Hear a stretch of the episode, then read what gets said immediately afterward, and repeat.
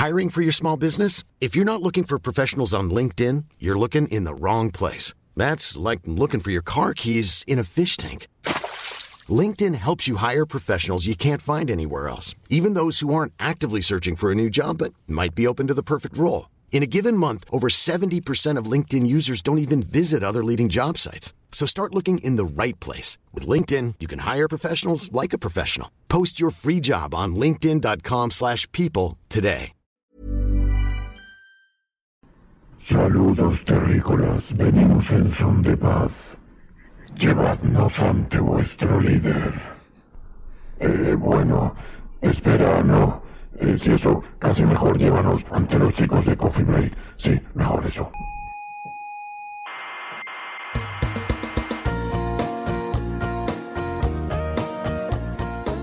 Aquí comienza Coffee Break, la tertulia semanal de la actualidad científica.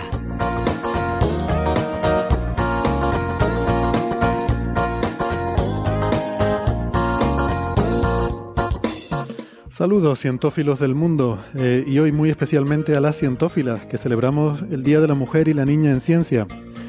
Así que sean todas muy bienvenidas eh, y hoy más que nunca es apropiado usar el femenino genérico. Desde este salón de actos del Museo de la Ciencia y el Cosmos de Tenerife les habla Héctor Socas y esto es Coffee Break, Señal y Ruido.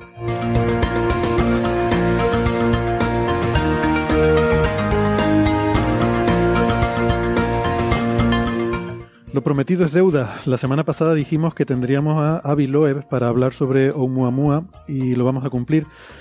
Pondremos la entrevista íntegra, eh, tanto la versión original en inglés, que ya la hemos colgado en el podcast, y aquí la pondremos traducida al español, eh, con nuestro doblaje así un poco sui generis. Y luego eh, tendremos también debate sobre el tema porque me sospecho yo que esta gente que está aquí hoy conmigo está un poquito alterada, se, se les nota en las caritas. Pero también hablaremos de más cosas, como de un agujero negro en nuestra galaxia que de repente dejó de emitir, y de la iniciativa para construir un nuevo radiotelescopio de Arecibo. Hablaremos con la subdirectora científica del observatorio, que es amiga nuestra y a lo mejor hasta le suena.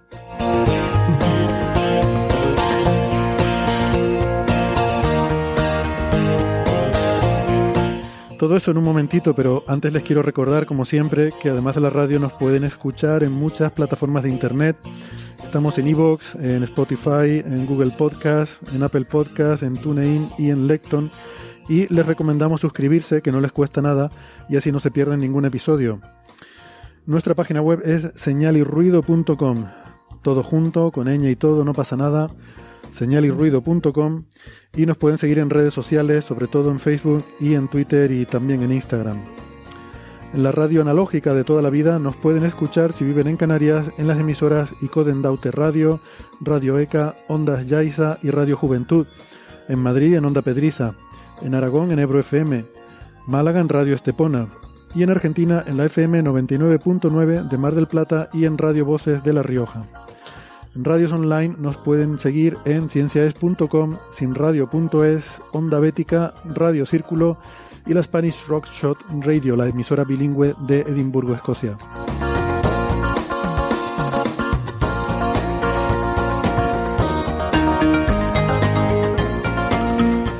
En Málaga nos acompaña Francis Villatoro. Hola Francis, ¿qué tal? ¿Cómo estás?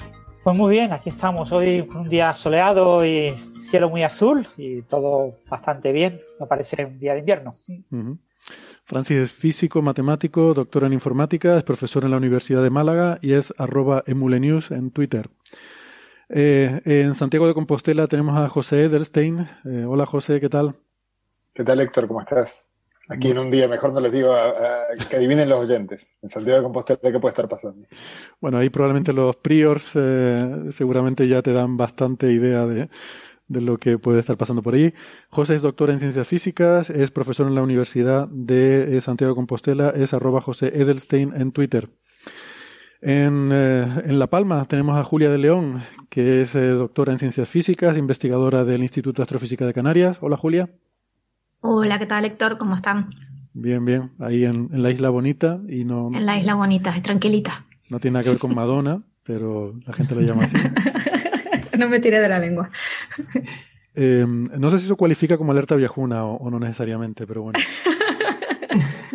em, y en Florida, en, en Orlando, Florida, tenemos a Noemí Pinilla Alonso. Hola Noemí, ¿qué tal? Muy buenas a todos. Encantada de estar aquí. Encantados de tenerte. Noemí es doctora también en ciencias físicas, es, em, es investigador en la Universidad Central de Florida y además es, em, en inglés se dice Deputy Principal Scientist del Observatorio de Arecibo, que no sé si traducir, creo, lo traduje antes como algo así como sub, subdirectora científica o algo así, ¿puede ser? Paso pregunta, pido la opinión del público.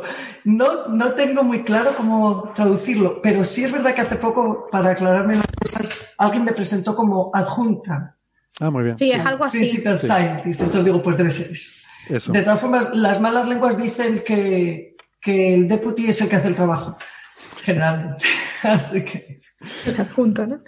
Bueno, la cuestión es que, eh, de hecho, decía que puede que a los oyentes, a los que por cierto también saludo y a los que nos están siguiendo en, en YouTube en directo, eh, saludo ahí para todas, que aprovecho también para comentarles que Noemí, pues la hemos tenido otras veces en el programa cuando, cuando estabas aquí en el IAC, porque además se da la circunstancia que tanto Noemí como Julia son hermanas científicas, eh, las dos estudiantes de doctorado de Javier Licandro. Fredora. Em, Broma, broma. Y, pero bueno, eh, en fin, por la- las cosas de la vida, pues Noemí ahora está, como digo, en la, en la Universidad de Florida y, y trabaja en el Observatorio de Arecibo, del que hemos venido hablando mucho por, bueno, todo lo, todo lo que pasó, que ya todo el mundo conoce, con el radiotelescopio de Arecibo, lamentablemente, ¿no? La semana pasada, Noemí, eh, me envió un, eh, me, llegaste, me, me enviaste un correo eh, con un, eh, un artículo, un white paper, aunque yo lo había recibido también por otros canales porque está circulando por ahí. Eh, es un poco el spam que estamos recibiendo ahora todos de Arecibo. un white paper que es un, eh, un white paper es algo así como un artículo que se envía mm, que supuestamente recoge un poco el sentimiento de la comunidad sobre un tema y se está circulando este artículo para, pues, para recabar eh, apoyos, para recabar eh, adscripciones de investigadores de todo el mundo. Y este artículo eh, se trata de una iniciativa, describe una iniciativa para el NGAT, que es el Next Generation Arecibo Telescope. Entonces, yo te confieso que como me vino de ti, pues le di directamente a firmar sin leerlo. Mm, Vale, yo todo lo que tú envías yo lo voy a firmar. Así que yo lo firmé, lo recirculé por el IAC, y, pero ya que no lo he leído, digo, cuéntame tú un poco entonces qué es lo que dice ese artículo. Pues se agradece que eso, que, que la gente tenga la confianza de firmarlo sin leerlo, pero también te agradezco que me des la ocasión de explicarlo, porque creo que es un, un trabajo muy bueno que nuestros científicos han hecho en muy poco tiempo y que merece la pena que la gente lo conozca. Eh, básicamente lo que esto recoge el trabajo que hicimos desde el, desde el mismo día en que se anunció que el, el telescopio de Arecibo se iba a decomisionar. Pues en ese momento después del duelo y, y, el dolor y estas cosas, y después lo que pasó en las siguientes dos semanas, cuando ya fue el colapso de la plataforma. Pero nosotros nos pusimos ya a pensar en la nueva idea. Porque, bueno, primero no somos gente que, que baje los brazos fácilmente. Y segundo, igual que ahora con la campaña de spam que tú dices, creemos que merece la pena. El telescopio de Arecibo sirvió durante casi 60 años a tres eh, comunidades científicas muy amplias y para las tres dio lugar a grandes descubrimientos. Y después, el, la, el, entonces, ese es uno de los grandes valores que nosotros vemos y que hemos tenido presente para el NGAT, es que queríamos pensar en otra, otra herramienta que fuera multidisciplinar, que nos permitiera eh, tener el apoyo y, servir a estas tres comunidades, que son la de radioastronomía, la de ciencias planetarias y la de estudio de la atmósfera. ¿Vale? La, otra cosa que nos duele en el alma y que, que, tenemos presente durante todo el camino es la cantidad de, estudiantes y de nuevas generaciones que han empezado su carrera eh, con una visita a recibo o, con, o por trabajar con alguien que trabajaba con datos de recibo. Mm. En los 60 años de recibo dio lugar a más, casi 400 tesis, más de 300 tesis. Mm. Pero no solo eso, es el, el telescopio que más visitas recibe al año juntos recibe más que el Green Bank y que Goldstone juntos y que otros radiotelescopios de Estados Unidos. ¿no? Uh -huh. y, y, son muchísimos los miles de estudiantes y de visitantes que pasan por el recibo al año. Y toda esta gente no se podía quedar sin esa fuente que, que, que, era de inspiración para sus carreras. ¿no? Entonces, eso es otra cosa que hemos tenido en cuenta también a la hora de poner en, en acción estas campañas y de hacer estos, este white paper. Pero en un momentito, Noemí, porque eh, voy a dar la bienvenida también a Gastón Giribet, que eh, se nos unió un poco más tarde y me estoy dando cuenta que no lo he, no lo he presentado todavía. Eh, Gastón, ¿qué tal? ¿Cómo estás? Hola, amigos, amigas, ¿cómo están? Gastón es doctor en, en, ciencias físicas, es profesor de física teórica en la Universidad de Buenos Aires eh, y en Twitter es arroba Gastón Giribet. Eh, Sí, Noemí, adelante. Además, yo creo que también eso que estás diciendo habría que poner en valor también que es una infraestructura que no está en Estados Unidos continental, sino que está en el Estado asociado de Puerto Rico y, por tanto, para Puerto Rico es algo muy singular, porque tener una instalación tan icónica, seguramente no hay muchas otras cosas de un nivel similar de las que pueda presumir eh, la sociedad de Puerto Rico, ¿no?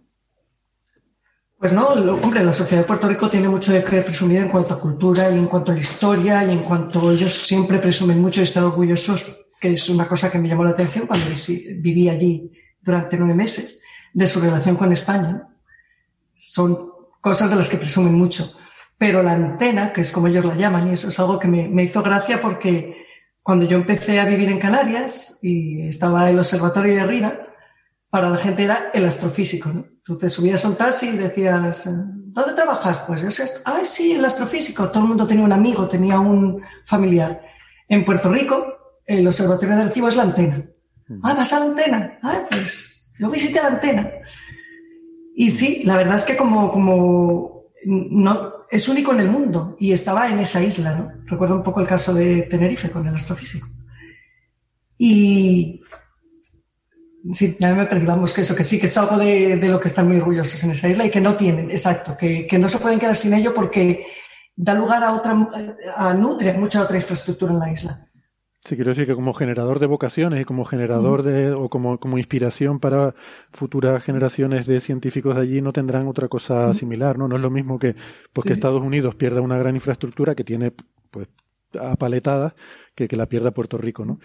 Y, y, te quería preguntar, ¿y entonces el proyecto para un, una especie de eh, Arecibo versión 2, eh, Reloaded, ¿cómo, sí. ¿cómo está orientado esto? Porque claro, ha cambiado mucho el panorama. Sí, eh, el observatorio sigue vivo y el observatorio sigue funcionando, pero claro, sin el, sin el gran telescopio no, no, no puede, no puede hacerlo mucho que hacía en su momento, ¿no? Entonces nuestro, nuestra idea fue eh, pues, pues no tiene sentido reconstruir una antena de 305 metros como la que había, porque la que había se pensó hace 60 años. Entonces, si nosotros quisiéramos eh, construir ahora algo que pudiera servir a las próximas 60, a las próximas seis décadas, ¿qué, qué necesitaríamos? ¿no? Y así fue, la discusión comenzó a nivel del grupo de ciencia. ¿Qué, qué ciencia querríais hacer en, los próximos, en las próximas décadas y cuando definamos cuáles son los objetivos que queréis cubrir, tendremos el tipo de, fa de facility que dicen ellos, el tipo de infraestructura que hace falta para cubrir esa necesidad. Entonces, pues hubo mucha discusión, no solo con el grupo de Arecibo, que son 20 personas, sino con la comunidad de usuarios de Arecibo, que es a través de, de, de esos enlaces, como muchos habéis recibido el, el white paper también. Eh, se, tuvimos, teníamos reuniones al principio dos veces a la semana, luego una vez a la semana, con un grupo de, a veces éramos hasta 100 astrónomos y físicos planetarios y físicos teóricos interesados en Arecibo, históricamente y en la actualidad, porque Arecibo estaba produciendo grandes resultados hasta un mes antes de, del colapso, ¿no? Uh -huh. Y sí, se, se, se pensó que, que, por supuesto, eh, tendría que ser una, un telescopio más potente en cuanto a la capacidad de radar. Radar es una prioridad en Arecibo porque eh, gracias al radar se habilita todo el programa de defensa planetaria. Gracias al radar se estudiaron en su momento todos los, eh, los planetas terrestres. Se cartografió Venus, se estudió Mercurio, se descubrió el hielo Mercurio, se estudió la superficie de la Luna. Entonces, queremos radar, pero queremos radar más potente, porque la idea ahora es llegar a los eh, cuerpos que pueden tener un océano bajo la superficie, o a las lunas de Júpiter y de Saturno y dar soporte a las misiones que las van a estudiar. O sea, Pero, está, bueno, se está pensando en un radar que tendría suficiente potencia para estudiar las lunas de Júpiter. Sí, sí, pero es que Arecibo en su origen lo hacía. Ah. Hay un descubrimiento de este año que es acerca de, de zonas en la superficie de Titán que con Arecibo se había descubierto ya hace años que tenían un brillo diferente de las otras y no se sabía por qué era. Entonces, este año se publicó en Nature, me parece que fue, que gracias a datos de Cassini habían podido confirmar que eso era lo que llaman paleolakes, lagos antiguos, ¿no? Que ah, en su momento estuvieron cubiertos de líquido y cuando eso se secó dejó otro tipo de residuo y otro tipo de superficie diferente a la del resto de, de la superficie de Titán. Y eso se hizo con datos de recibo. Lo que pasa es que durante los años, por efecto de, de, de, del huracán María y de otra serie de cambios que se hicieron, había perdido potencia. Ahora se, se, recuperaría esa potencia y se llegaría a más incluso. Uh -huh. Uh -huh. Pero el radar también es vital para los estudios de la atmósfera. La estudia de, el estudio de la luz que, que, es dispersada por la atmósfera de forma incoherente, estoy traduciendo del, del acrónimo en inglés, eh, ha sido una, una, cosa en la que Arecibo ha sido siempre puntero. Y, y el, el, radar que tendríamos ahora sería todavía más potente para eso. Uh -huh. Pero aparte, para radioastronomía era muy importante, bueno, pues si vamos a hacer un telescopio, una cosa de las que tenía Arecibo era que era estático y solo podías observar una zona limitada del cielo. Entonces dijimos, ¿qué tendríamos que hacer? Porque nosotros queremos estudiar el centro de la galaxia. Sería genial si pudiéramos descubrir pulsas en el centro de la galaxia que tendrían mucho significado en cuanto a, a, a la cosmología y a, y a estudios de, de, la teoría de la relatividad. ¿no? Entonces, eh, fue de ahí surgió que queríamos un, disco, pero que no fuera estático, sino que pudiéramos eh, moverlo en azimut y que, pudiera, y que tuviera más alcance en el cielo. Entonces, el, lo que estamos proponiendo, que es un, un disco, pero formado de pequeños discos, que recuerda un poco los telescopios tipo GTC, que están formados por diferentes espejos. Pues con un disco de discos que pudiéramos mover en azimut y en elevación, podríamos eh, observar el centro de la galaxia. Ajá. Qué bueno. El, eh, Noemí nos ha pasado el enlace de donde se puede encontrar este, este artículo, este white paper, y, se puede, se puede apoyar el, eh, bueno, pues esta iniciativa, ¿no? Así que, bueno, si hay, si hay colegas que estén escuchando esto y que piensen que puede ser interesante, no sé, difundirlo en sus instituciones o, o, apoyar la iniciativa, pues ahí pueden encontrar la información. La pondremos como siempre en nuestra web, ya saben, señalirruido.com, pues allí además del episodio de hoy pues tendrán este enlace en el que pueden encontrar más información, ¿no? Eh, ¿Más cosas que nos quieras contar sobre esta iniciativa, eh, Noemí? Eh, no sé, pues es eso, animaros un poco a que visitéis esa página web también porque ahí podéis ver todos los países que están ya apoyando este nuevo proyecto. Mm. Tenemos eh, ya eh, apoyos de más de 50 países y no solo como individuos, sino también hay instituciones que están apoyando eh, oficialmente esta nueva iniciativa. Vale. Entonces, nada, seguiremos trabajando porque en el momento que le dijimos al director, bueno, ya está, ya tenemos el white papers, ya lo vamos a publicar, nos dijo, bueno, ya nada, a trabajar en, en la siguiente versión, ¿no? Uh -huh. Así que ahí estaremos. Yo creo que una buena cosa para incluir en esa nueva versión sería eh, discusión y pensamiento acerca de cuáles creemos que van a ser los campos científicos en los próximos 60 años. Eso es un poco anticiparse, un poco ciencia ficción, porque va a depender mucho de, de, de todo, ¿no? De, como sabéis, en ciencia las cosas a veces de repente están un poco paradas y de repente evolucionan a marchas forzadas. Estamos ya pensando en ello. Noemí, si te puedo preguntar, ¿tienes alguna idea de, no sé, plazos o, o pasos que se van a seguir ahora a nivel práctico de, de eso, de conseguir los fondos, supongo, sí. que se aprueben o cómo va, cómo va eso?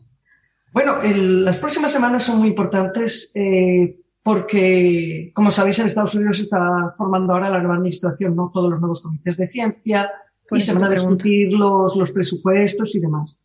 Entonces, lo, lo que se apruebe ahora no, no, va a impactar solo al futuro de proyecto NGAT, sino que también afecta al año 2022 en el Observatorio de Recife. Entonces, todo eso son, son negociaciones que se hacen año en año y ahora nos toca hacerlas precisamente para Recife. Pero eh, tenemos, por ejemplo, el gobierno de Puerto Rico nos apoyó el pasado diciembre, lo anunció, y ha aprobado 8 millones eh, para el Observatorio de Recibo para este proyecto.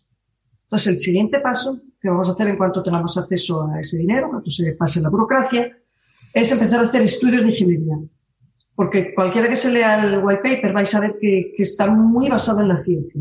Y aunque definimos el concepto, es un concepto.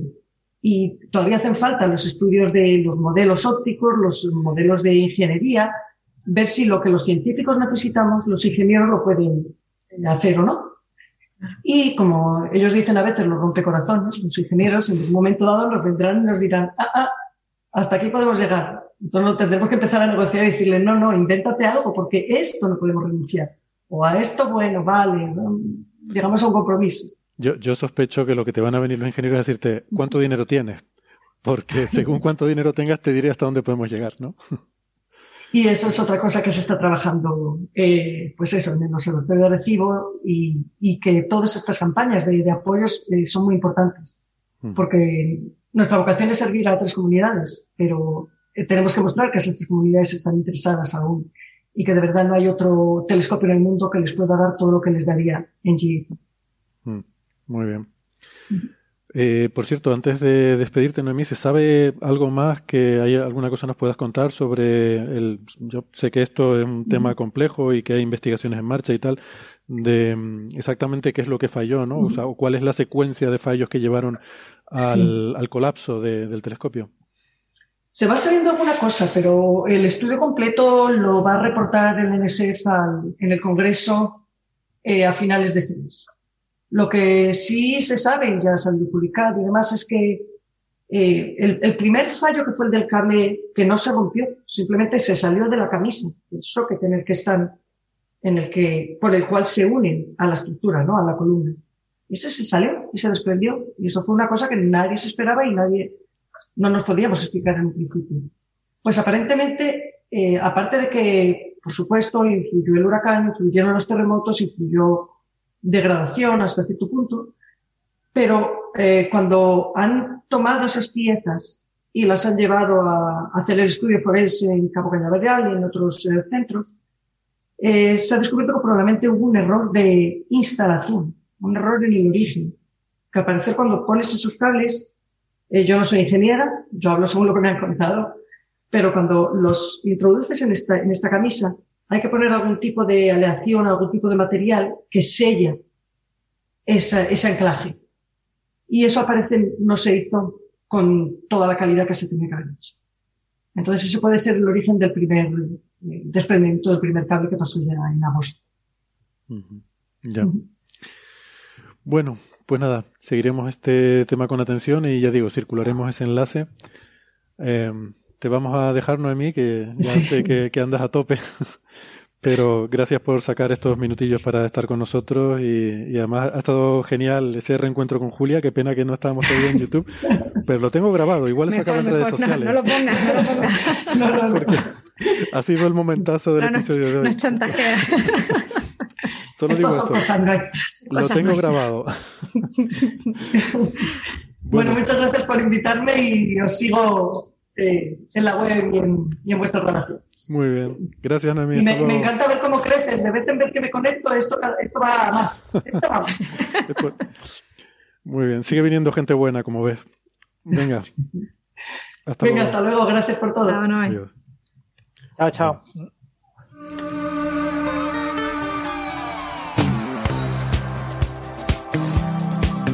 Pues vamos a ir un poquito a Marte, porque eh, solo pondré un poquito la- de entradilla la musiquita, ¿eh? de entradilla, no, no mucho, porque estamos llegando. eh, habitantes de Marte, la flota de la Tierra está llegando. Tenemos ya ahí la, la sonda Hope de los Emiratos Árabes desde el Marte y desde el miércoles la, mm, la misión china, la Tianwen-1, que lleva el orbitador, lleva un aterrizador y lleva un rover. O sea, lleva todo el, todo el paquete ahí, ¿no? Y mm, le sonará también uno de los eh, objetivos. La verdad que la instrumentación que lleva es muy completa, tanto el orbitador como el aterrizador, para hacer un montón de tipos de estudios de la atmósfera, del terreno, eh, análisis químicos, etcétera. Y, y bueno, pues es otra de esas misiones que tiene como objetivo la búsqueda de vida presente o pasada en Marte, ¿no? Al igual que la Perseverance de NASA, que llega la semana que viene. El, próximo jueves eh, será el aterrizaje.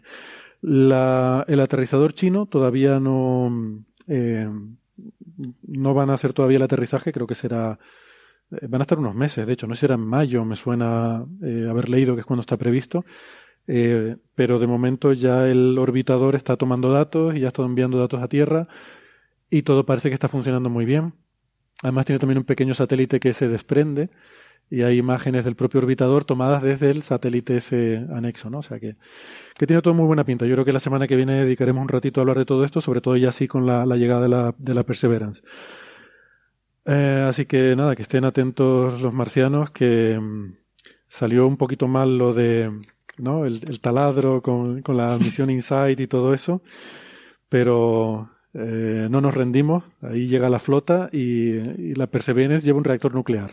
¿eh? O sea que, que, no se nos vengan arriba, que no nos, no nos rendimos todavía. eh, hablaremos de esto la semana que viene, ya cuando esté la flota completa en órbita de Marte y preparándose la invasión. Pues nada, mientras tanto, un recordatorio rápido de lo que decía al principio, ¿no? Que es el Día de la Mujer y la Niña en Ciencia, que es uno de esos, de esos días que hay que conviene resaltar y siempre hacer todo lo posible por, eh, por visibilizar el, papel de las mujeres en ciencia para que sirvan también como modelo para las nuevas generaciones. Eh, mandar mucho ánimo a, nuestras colegas, ¿no? a Noemí, a, Julia y a todas las científicas que nos estén escuchando que, eh, bueno, pues que si en general no es fácil trabajar en este ambiente tan competitivo, eh, pues muchas veces también los problemas de la conciliación de la vida familiar suele ser un, problema que, las mujeres tienen que, afrontar. Eh, seguro que Julia aquí podría hablar mucho más de esto que yo, pero simplemente pues quería recordar que tenemos eh, esos, esos problemas y que tenemos que seguir haciendo esfuerzos todos en visibilizar esta problemática y e ir poco a poco resolviéndola. Y bueno, si puede ser no poco a poco, sino mucho a mucho, pues mejor todavía, ¿no? Em, y hay muchos actos estos días y, y todas las mujeres que, que, hacen ciencia estos días están muy ocupadas porque eh, ¿Verdad, Julia? Esto lo puedes contar casi tú mejor que yo, ¿no? No sé por qué estoy yo contando todo esto, pero... Bueno, sí, bueno, hay que, hay que hacer un esfuercito por estar. Yo de hecho, este es mi acto de divulgación de este día, porque estoy tan liada con trabajo que no he podido hacer ninguna otra cosa. Normalmente ya, te participo... ¿no? Tú dijiste, yo, yo voy a Coffee Break. Así, yo voy a Coffee Break y ya he cumplido, porque te aprecio mucho, pero que si no... eh, afortunadamente tengo mucho trabajo, eh, lo, que, lo cual es bueno, ¿no? Es mi manera de reivindicar el papel de la mujer y la niña en la ciencia y es que estoy tan llena de trabajo que, que no, casi no puedo participar en esto, ¿no? Pero bueno, me parece que es importante visibilizarlo y sobre todo, bueno, yo, yo participo todo el año en cosas así de, divulgación y me gusta hacer llegar un mensaje positivo sobre todo a los institutos, ¿no? Eh, y que tengan, que las chicas que estén pensando en estudiar ciencia, pues tengan una imagen real ¿no? de, de, de, una persona normal lo, pues un poco loca como todos, eh, que le dio por estudiar una carrera científica y ya está, ¿no? Y se puede y, darle normalidad, ¿no? Es decir, bueno, pues si te gusta, adelante. Es lo, mi mensaje siempre, ¿no? Lo que sea, ciencia como otra cosa, ¿no? Pero no porque sea ciencia mm, digas que no. Entonces, bueno, pues esa es mi, mi, pequeño, mi pequeña aportación, ¿no? Pero sí, feliz Día de la Mujer y la niña en la ciencia. Además, yo que tengo una niña lo tengo que reivindicar doblemente. Sí. Pues bueno, yo también. Eh, venga, pues, pues eso, felicidades a todas. Vamos con el lío. Eh, lío. El lío, el lío de Loeb. Hemos juntado aquí el, el, comité de ofendidos, ¿no? luego lo comentaré, pero tenemos aquí físicos teóricos, de partículas, eh, gente que estudia rocas, eh, incluso científicos que hacen podcast, ¿no? toda la gente, toda la gente a la que he puesto a parir a Biloeb. Entonces, nada, eh, tenemos, eh, ya les dije la semana pasada que teníamos esta entrevista, que gracias de nuevo a, Javier Santaolalla por invitarme a participar. Y para mí fue muy interesante el poder, eh, el poder hablar con, con Abraham Loeb. Em, y vamos a ponerles ahora esa entrevista para que ustedes la escuchen y, y luego, pues, en fin, a ver qué a ver qué sale del debate sobre eh, las conclusiones a las que hemos llegado después de después de eso. Quiero dar las gracias también a Alberto Aparici porque como saben, como he dicho a veces en la radio, el tema de los subtítulos no funciona muy bien y entonces pues tenemos que hacer doblaje y eso lleva bastante esfuerzo y Alberto hizo el esfuerzo de hacer el doblaje de Loeb que eh, como es el que hablaba casi todo el tiempo, casi todo el tiempo, pues es mucho rato de estar doblando. Y además seguro que Alberto le habrá costado tener que prestar su voz para decir esas cosas que se dicen en la entrevista, ¿no? Eh, particularmente porque también es teórico y físico de partículas. Em, y además les voy a decir una cosa. Mm, cuando esto que quede entre nosotros, que no se entere nadie, eh, yo recibí el libro de Loeb mm, pues prácticamente un par de días antes de la entrevista y no tuve tiempo de, leerlo, entonces decidí que, bueno, que el tema de Oumuamua, pues como lo he venido siguiendo para Coffee Break y he leído los papers, no hacía falta que lo, que lo leyera y fui un poco a lo otro del libro, que porque hay en gran parte del libro en el que Loeb habla de sí mismo y en el que habla de criticar a la comunidad científica y bueno, me centré más en eso, ¿no? Y ahora estos días he estado leyendo más la parte de Oumuamua y estoy indignadísimo eh, con lo que cuenta, ¿no? Y estoy ahora bastante más indignado que cuando, que cuando hice la entrevista, lo cual es buena cosa que no, que no lo hay, que no hubiera leído antes de la entrevista eh, esa parte del libro, ¿no? Pero bueno, vamos entonces, si les parece, a escuchar la entrevista eh, un ratito, son 25 minutos. Y eh, bueno, con eso les vamos a dejar si, si están escuchando el programa en la radio. Eh, y en la versión del podcast ya nos meteremos en el debate nuestro aquí sobre la opinión que nos ha merecido todos los comentarios que ha vertido el profesor Loeb sobre muchas cosas. Ha hablado de muchas cosas, de la comunidad científica, de Oumuamua, de lo divino y lo humano, de epistemología, de, método científico y de muchas otras cosas. Les dejamos con la entrevista y a la vuelta en tiempo de podcast la analizaremos en más profundidad. Venga, hasta luego. Hola, Mr. Loeb. Muchas gracias por concedernos este tiempo. Antes de empezar la entrevista me presento rápidamente. Soy Javier Santolaya, doctor en física de partículas y conmigo está Héctor Socas, que es astrofísico en el IAC. Tiene experiencia, por cierto, en el sector SETI y es director del Museo de las Ciencias y el Cosmos de Tenerife. En primer lugar, Avi, enhorabuena por su libro, me ha gustado mucho. Muchas gracias. Pues queríamos aprovechar la oportunidad para hacer un par de preguntas relacionadas con Oumuamua y otros temas que trata en su libro Extraterrestres. Allá vamos. Primera pregunta, Héctor, por favor. Yes, um, sí. Buenos días, profesor. Encantado de conocerlo. Buenos días, gracias por invitarme. Antes que nada, yo tengo que confesarle que soy escéptico respecto a la idea de que Oumuamua pueda ser eh, tecnología alienígena, aunque estoy abierto a considerar esa hipótesis y ver a dónde nos lleva. Pero me gustaría empezar con una pregunta de otro tipo, eh, porque usted en su libro critica que la comunidad científica tiene una mentalidad muy cerrada eh, para tratar con este tipo de situaciones. Um, me interesaría que nos hablara un poco sobre esto, en particular eh, he leído que acaba de dejar su puesto de catedrático de astronomía en Harvard. Em, si me permite la pregunta, espero que no sea inapropiada, pero ¿esto fue una decisión personal suya eh, o, no sé, ha sufrido algún tipo de presiones para dejarla? No, no, ya, ya llevaba nueve años. He sido el que más ha durado en este puesto. Mi puesto se renovó dos veces, tres mandatos seguidos, cada uno de tres años. El 1 de julio se acabó el tercer mandato y esa es la razón por la que he sido sustituido. De hecho, la, persona que me sustituye fue alumno mío, Daniel Eisenstein. Fue mi primer estudiante de doctorado en la Universidad de Harvard. Ah, vale, bien, me alegro. Bueno, si me permite una pregunta relacionada, eh, ¿siente que ha tenido que pagar algún precio en su carrera científica por, eh, bueno, por decir lo que uh, piensa sobre, sobre estos asuntos? Uh, no, en absoluto. No, no me ha parecido que haya tenido que pagar ningún precio, salvo quizá escuchar de vez en cuando algunas cosas en uh, Twitter o en redes sociales que, que no son agradables. Pero bueno, francamente no estoy en redes sociales y solo me entero de eso por colegas y por estudiantes.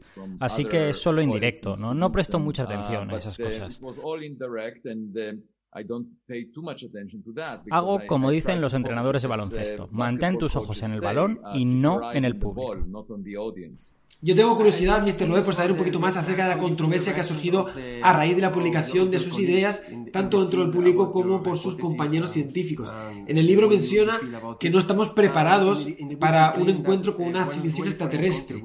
Y ahí está la pregunta, ¿por qué cree que la comunidad científica tiene diferente actitud cuando se habla de vida alienígena con respecto a otras especulaciones como el multiverso, las dimensiones extra o la teoría de cuerdas?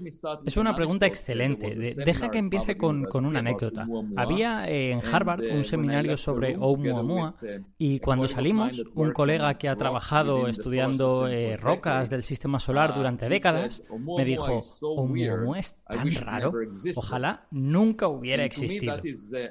para mí eso es terrible. Deberíamos estar agradecidos con cualquier evidencia que nos dé la naturaleza, especialmente con las anomalías, porque son las anomalías las que hacen que la física progrese, que se hagan descubrimientos. No, no deberíamos esperar que el futuro se parezca al pasado. Tenemos que estar abiertos a cosas nuevas. Si nos ponemos cortinas delante para no ver, nunca descubriremos nada nuevo. Y, ese es parte del problema de la comunidad científica. La gente teme salir de su zona de confort. Pero hace 100 años los físicos salieron de su zona de confort cuando empezaron a tratar con la mecánica cuántica, que es completamente antiintuitiva, y, y Einstein tuvo problemas con ello durante décadas, con eso que él llamaba la acción fantasmal a distancia. Pero Einstein estaba equivocado. Los experimentos deberían guiarnos y ese es un principio fundamental en la física. No es ninguna sutileza.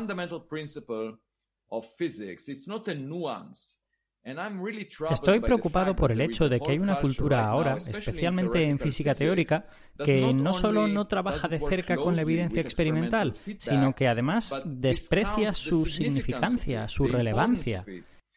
Eh, ese es un punto de vista arrogante. Um, uh, Creo que una cosa que he aprendido del cielo tras décadas de hacer astronomía es la modestia. Primero por la escala del universo y el hecho de que haya 10 a la 20 planetas como la Tierra. Eso nos convierte en seres muy insignificantes en una de esas rocas pensando que somos muy poderosos. Pues no es así. Um, y también la vida que vivimos es tan corta con respecto a la edad del universo. Eso me, digamos, me anima a ser humilde, ¿vale?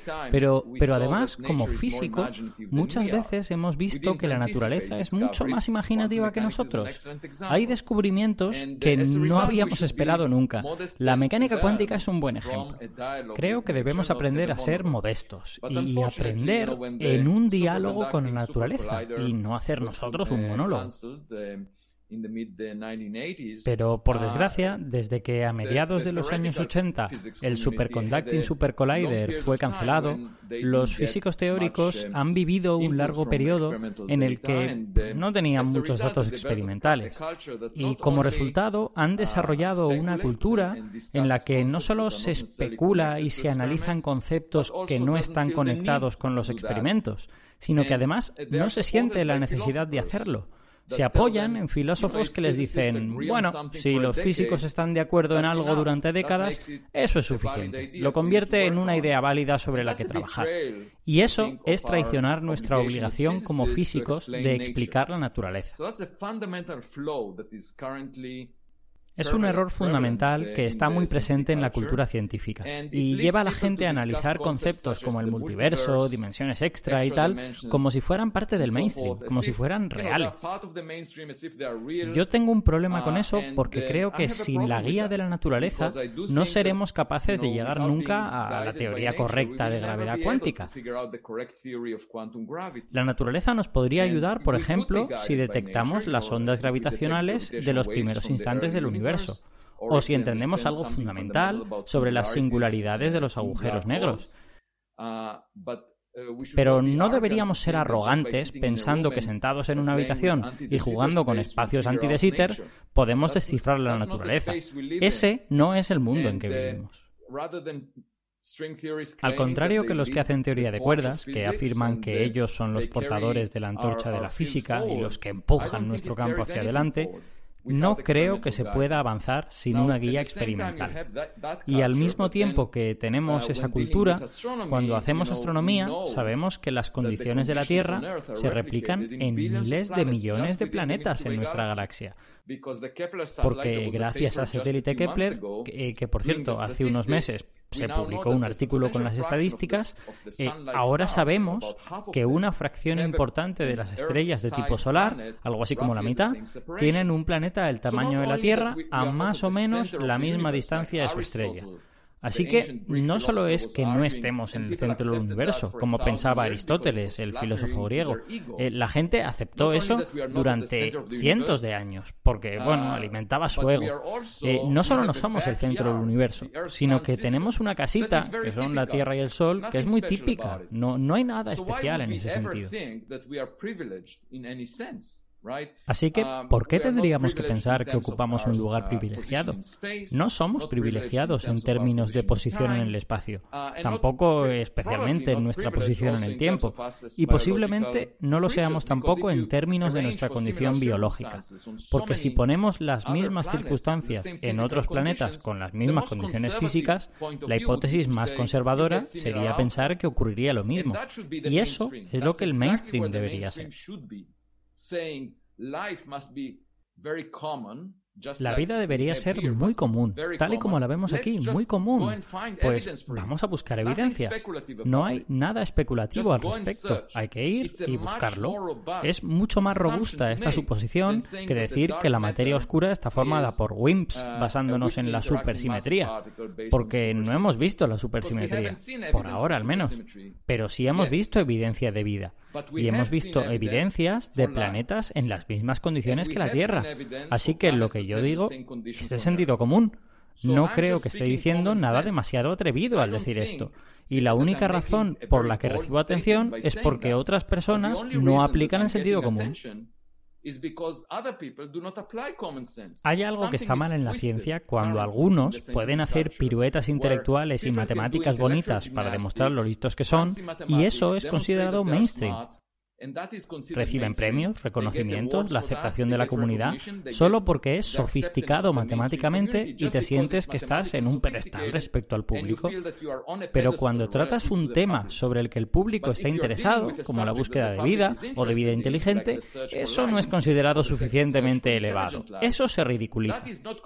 Y permíteme mencionar otro problema.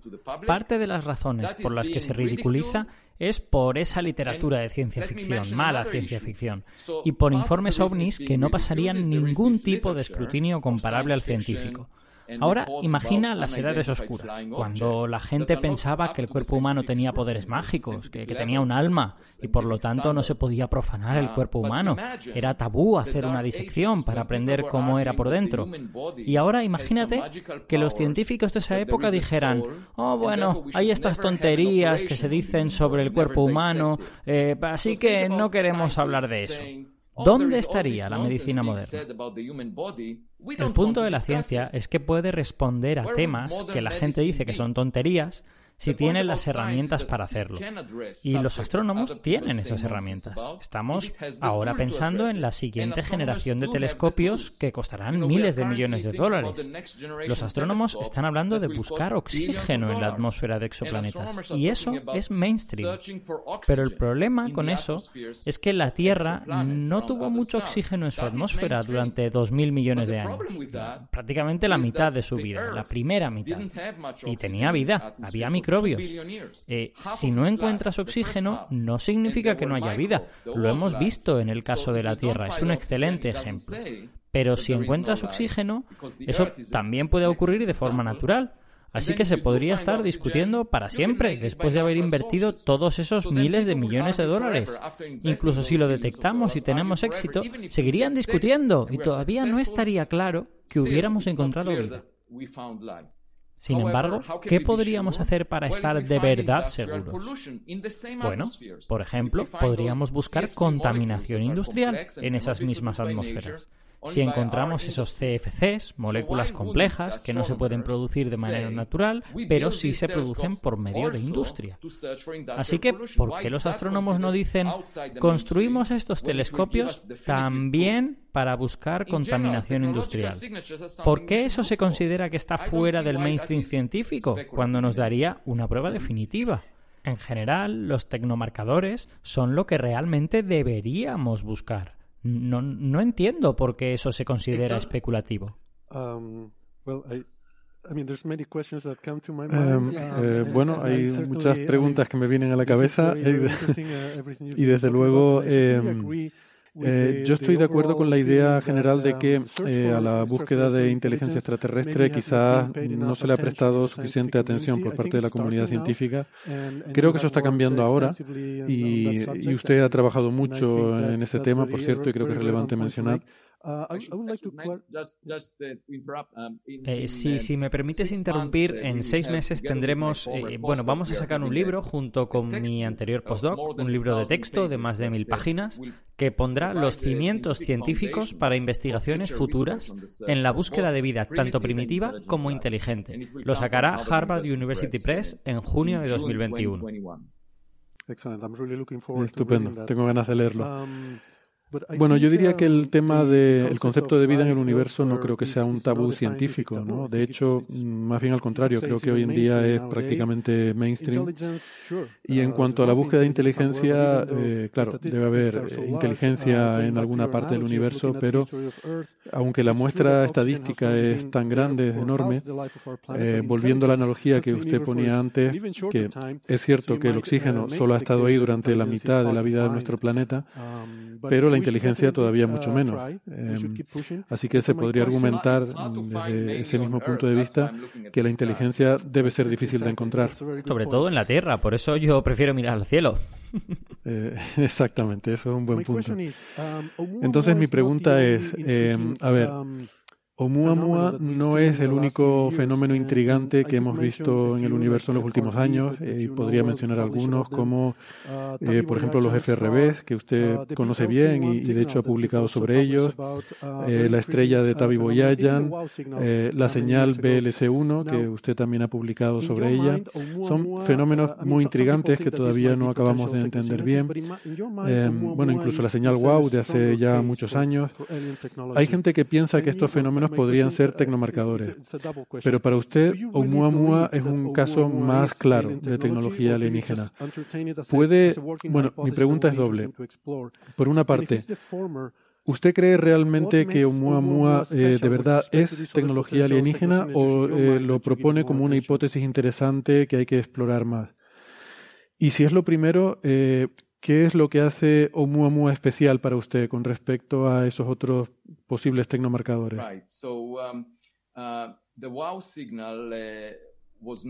Vale, la, la, señal WOW nunca fue descifrada, nunca se llegó a entender completamente, pero se sospecha que fue un efecto del entorno.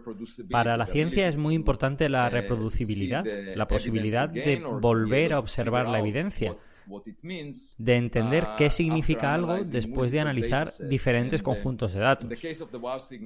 En el caso de la señal wow, es muy dudoso que proviniera de otra civilización.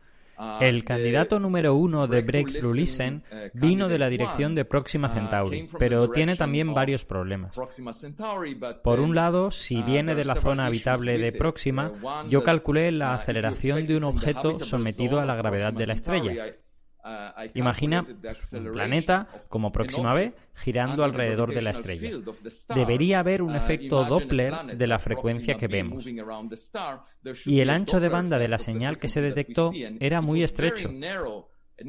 Y el nivel de desplazamiento de la señal, la deriva en la frecuencia que esperarías, sería mucho mayor que lo que se vio no se puede asociar con un transmisor en la superficie próxima B, por ejemplo. Eso está descartado.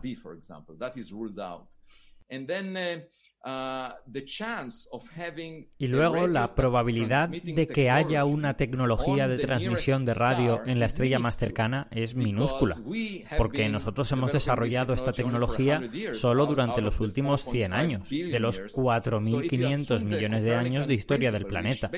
Así que si asumes el principio copernicano, que dice que no vivimos en un momento privilegiado del tiempo, entonces la probabilidad de verlo en la estrella más cercana es de una entre 100 millones. Es una probabilidad muy pequeña y escribimos un artículo sobre eso con mi estudiante. Así que yo sospecharía que la señal se originó en Australia, cerca del telescopio, y que si vas a otro sitio, pues no la verás. Y por supuesto es muy fácil comprobarlo. En principio te vas a otro observatorio de radio y si nunca ves esa señal, yo la descartaría, porque la ciencia necesita esta reproducibilidad. Quizá te preguntes cómo es que Oumuamua es reproducible, si ahora es tan débil y se está alejando a gran velocidad. Bueno, la respuesta es muy simple. Cuando yo veo una hormiga en la cocina, me alarmo porque supongo que habrá muchas hormigas en otros sitios de la cocina. Solo he observado una región pequeña de la cocina y he visto una hormiga, así que asumo que debe de haber muchas más. Sucede lo mismo con Oumuamua. Si miramos el cielo durante unos pocos años con Pan-STARRS, es probable que encontremos muchos más objetos de este tipo, porque de otra forma habría sido una gran coincidencia observarlo, lo cual es improbable. En particular, el observatorio Vera Rubin, que estará funcionando dentro de unos pocos años, debería haber uno al mes. Así que habrá muchas más oportunidades de reproducir la observación de un objeto como Oumuamua. Y quizás, si podemos ver uno que se está acercando a nosotros, podríamos enviar una nave, tomarle una foto de cerca, y una foto vale más que mil palabras. Yo, yo defiendo que debemos buscar más evidencias. Mis colegas que dicen nunca son aliens, siempre son rocas, dirían, bah, ¿para qué? ¿A quién le importa? Y ese es exactamente mi punto, que deberían estar abiertos a la posibilidad de descubrir algo nuevo. Es eh, como caminar por la playa. Muchas veces ves solo piedras que se producen de forma natural, pero de vez en cuando ves una botella de plástico, y eso indica que hay una civilización por allí. Entonces, eh, yo no sé si hay algún otro. Bueno, esa estrella que mencionabas, la estrella de Tabi. Luego se ha interpretado como que estaba siendo ocultada por escombros o por rocas en sus cercanías, basándose en la dependencia de la luz con la longitud de onda. Así que cualquiera que haya afirmado en el pasado que tal vez haya una estructura artificial ahí, pues se habrá echado atrás después de que se obtuvo esa evidencia.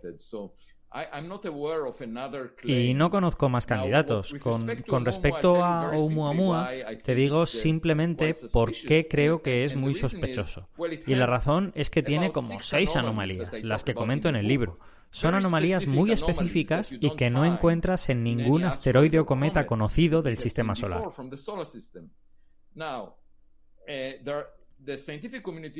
La comunidad científica se divide en tres partes. Están los que no hacen ciencia realmente, sino que se dedican a la divulgación. Escriben artículos o hacen podcast y dicen solo tonterías. A esa gente ni siquiera les respondo. Luego tienes a la mayor parte de la comunidad científica.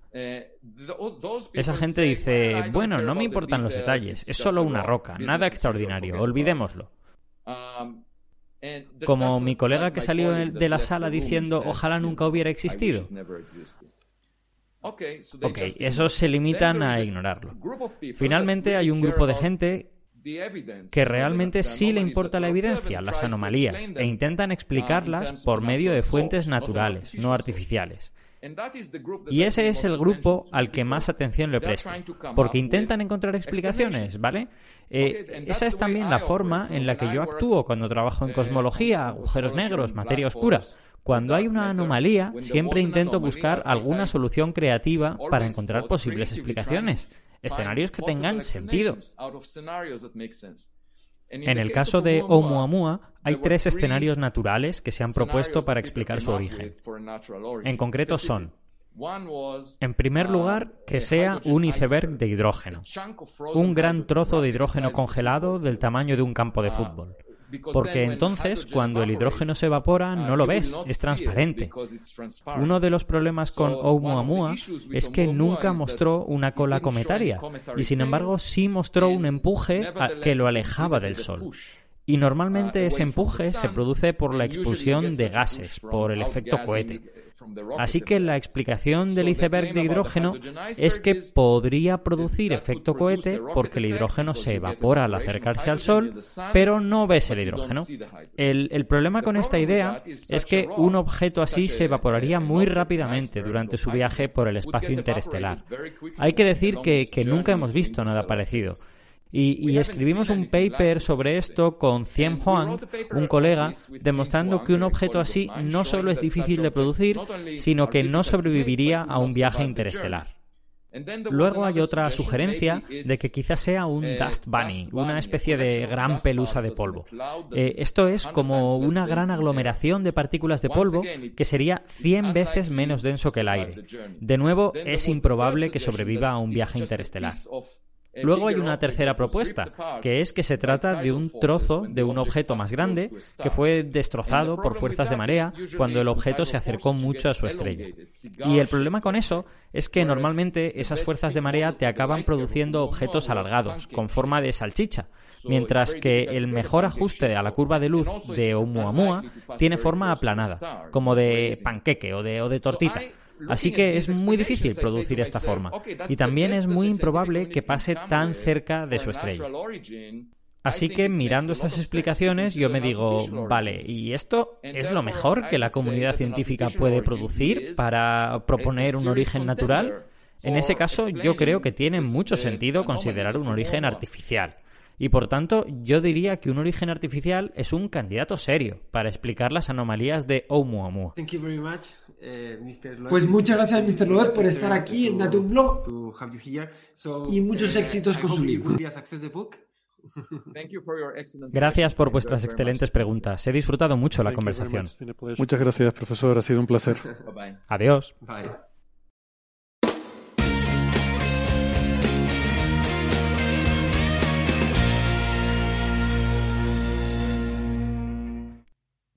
Bueno, pues gracias por seguir acompañándonos. Em, no sé muy bien cómo empezar, pero creo que les voy a dejar que, hagan sus comentarios. Quizás podríamos empezar, si les parece, por Julia, ya que es aquí la experta en el, en el tema en particular de, de este objeto interestelar, de Oumuamua, y seguramente pues no sé, si quieres empezar tú, Julia, y luego el resto de ofendidos por la parte que les toca de, la física teórica y de otras cosas. Eh, vamos a ir por orden. Voy. no, vamos a ver. Eh, bueno, eh, ya creo que es la segunda o la tercera vez que intervengo en algún tipo de programa o de, incluso en la televisión. Pocas me parecen a colación de, de, esta insistencia de este caballero que está bastante pues, en los medios últimamente. Em, sinceramente, yo mm, que estudio estas rocas, como dice él, em, y que sé lo difícil que es mm, el tiempo que requiere, em, la capacidad, en este caso, de reacción rápida. Esto mm, lo sé por mis colegas, yo Desafortunadamente em, nos pilló con un problema técnico en el Gran Telescopio Canarias cuando se descubrió Oumuamua y eso me dio muchísima rabia porque yo tenía tiempo de observación concedido y con un 10 metros te aseguro que los datos hubieran sido muchísimo mejores. Pero cosas de la vida, eh, no se pudo observar eh, pero sé que, bueno, mis compañeros es que ni dormían, o sea, se volvieron locos mm, solicitando tiempo de discreción al director. Por favor, tenemos que observar este, este, objeto, reduciendo los datos, interpretando los datos, muchísimo trabajo. Eh, y luego todo el esfuerzo que viene después de análisis y de intentar explicar con fenómenos naturales eh, las anomalías que se observan, porque es verdad que hay anomalías, esos son, esos son los hechos, ¿no? Los científicos. Muchas de esas anomalías vienen simplemente de que no se lo pudo observar más.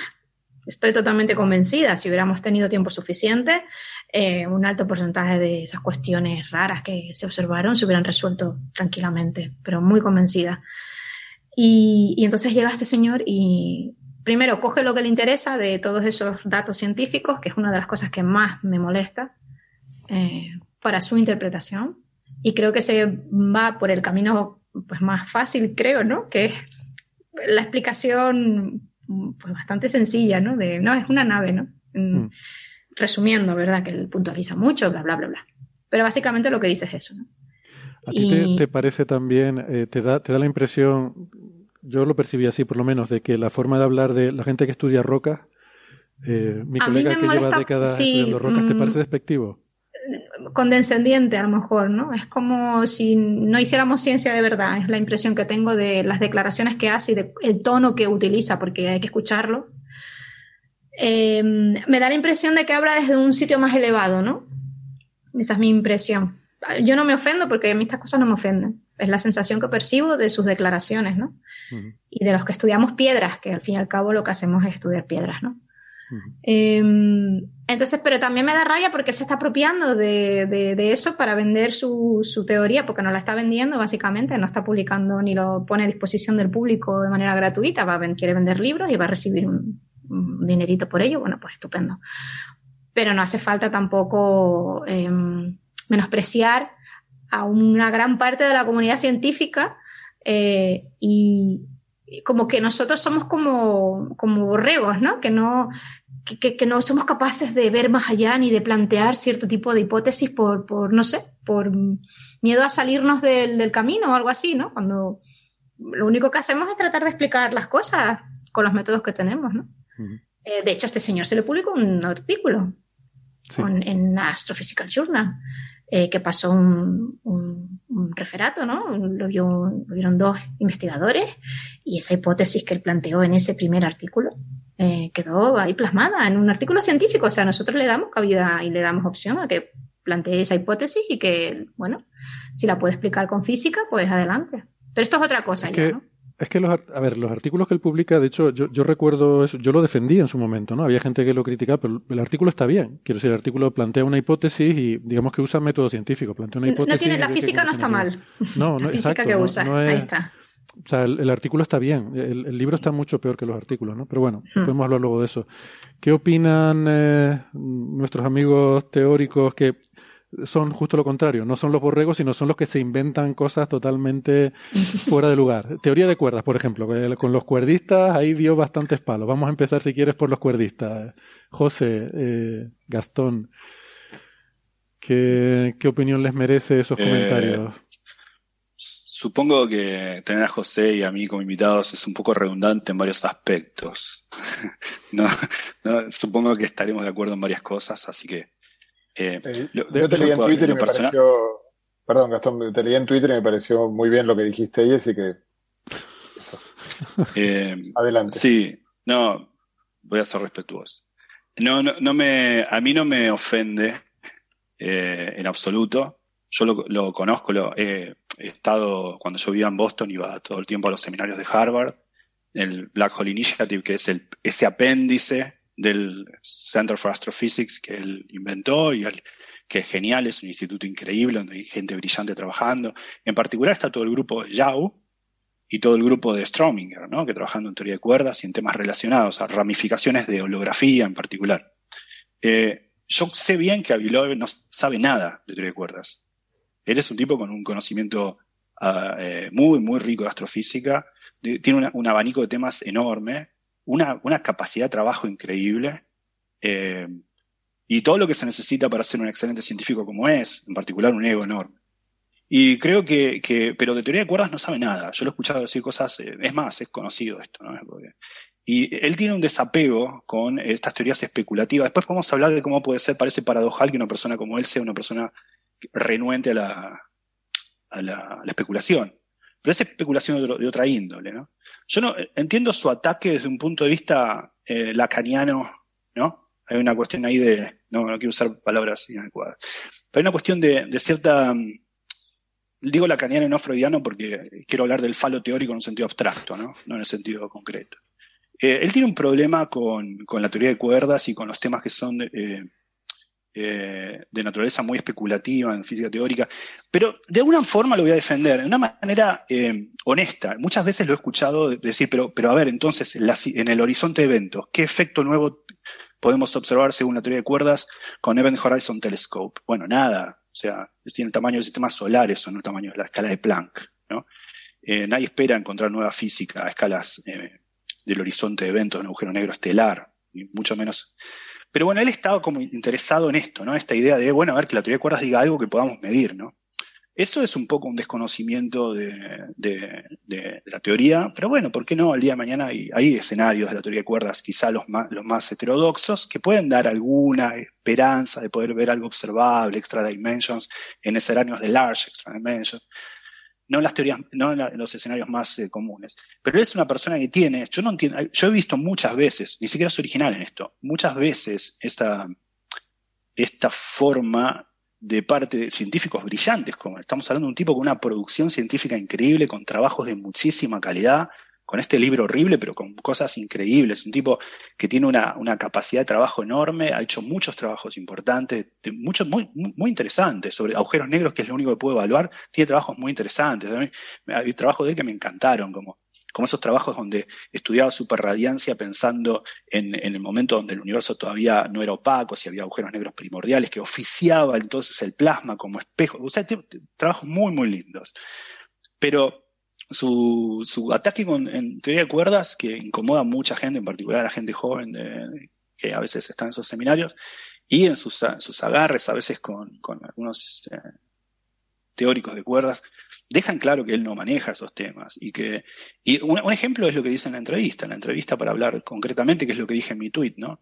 Eh, uno, él dice algo tan, tan, tan feble como argumento, como decir, la gente, fíjense la manera en que lo dice, dice, nosotros nos, eh, no, somos arrogantes por sentarnos a pensar en un cuarto hablando de anti de usando fancy mathematics, ¿no? Usa todas cosas así como que no hace falta hacer la cam para darse cuenta que un poco de envidia tiene con algo. Y, y, y en el fondo para, eh, para decir, ¿no? Eh, en el fondo no es anti el universo en el que vivimos, pero es que la teoría de cuerdas nos dice que nosotros vivimos en anti es un desconocimiento profundo de lo que está diciendo, o lo que podría ser peor, no es un desconocimiento, entonces es un ataque deshonesto, que no creo que sea el caso, yo creo que es más ignorante que deshonesto en este aspecto. Eh, esa es mi opinión sobre lo que dice, por eso uno no se siente ofendido, porque el tipo no está entendiendo. sus críticas son las críticas de un diletante. No es una persona eh, que dice que, por ejemplo, uno podría decir, hay discusiones mucho más sesudas sobre la teoría de cuerdas, sobre, por ejemplo, las dificultades que ésta tiene acerca de describir una constante cosmología positiva. No el hecho de que holografía use una negativa. Eso es, como una, es una discusión de, otra, de otro nivel. ¿no? Entonces, yo no, no, no tomaría en serio sus ataques. Yo no me sentiría ofendido por eso. ¿Quién soy yo, aparte, por otro lado? yo al lado de él, como científico, soy yo, yo, tengo una teoría sobre eso, sobre por qué habla de los espacios de anti de Sitter eh, y dice que nuestro universo no es uno de esos. Y yo, yo lo hilo con, o sea, él cuando entra en ese, entra en combustión y empieza a despotricar de la teoría de cuerda, de los teóricos, no sé qué tal, es como, hay un momento, ¿no? Que se viene muy arriba y empieza a remeter contra toda esta gente. Creo que es más o menos el momento en el que dice que a, esta gente eh, tienen reconocimiento, se le dan premios, eso es eh, horrible. Y, todo el mundo está pensando en alguien. En un pedestal. Está, claramente está pensando en alguien. Yo creo que está pensando en Maldacena, por ejemplo. Está pensando en Andy Strominger, está pensando en Maldacena, está pensando en toda la gente. A mí me parece que son gente que trabaja con espacios de quiero decir. Eh, Exacto.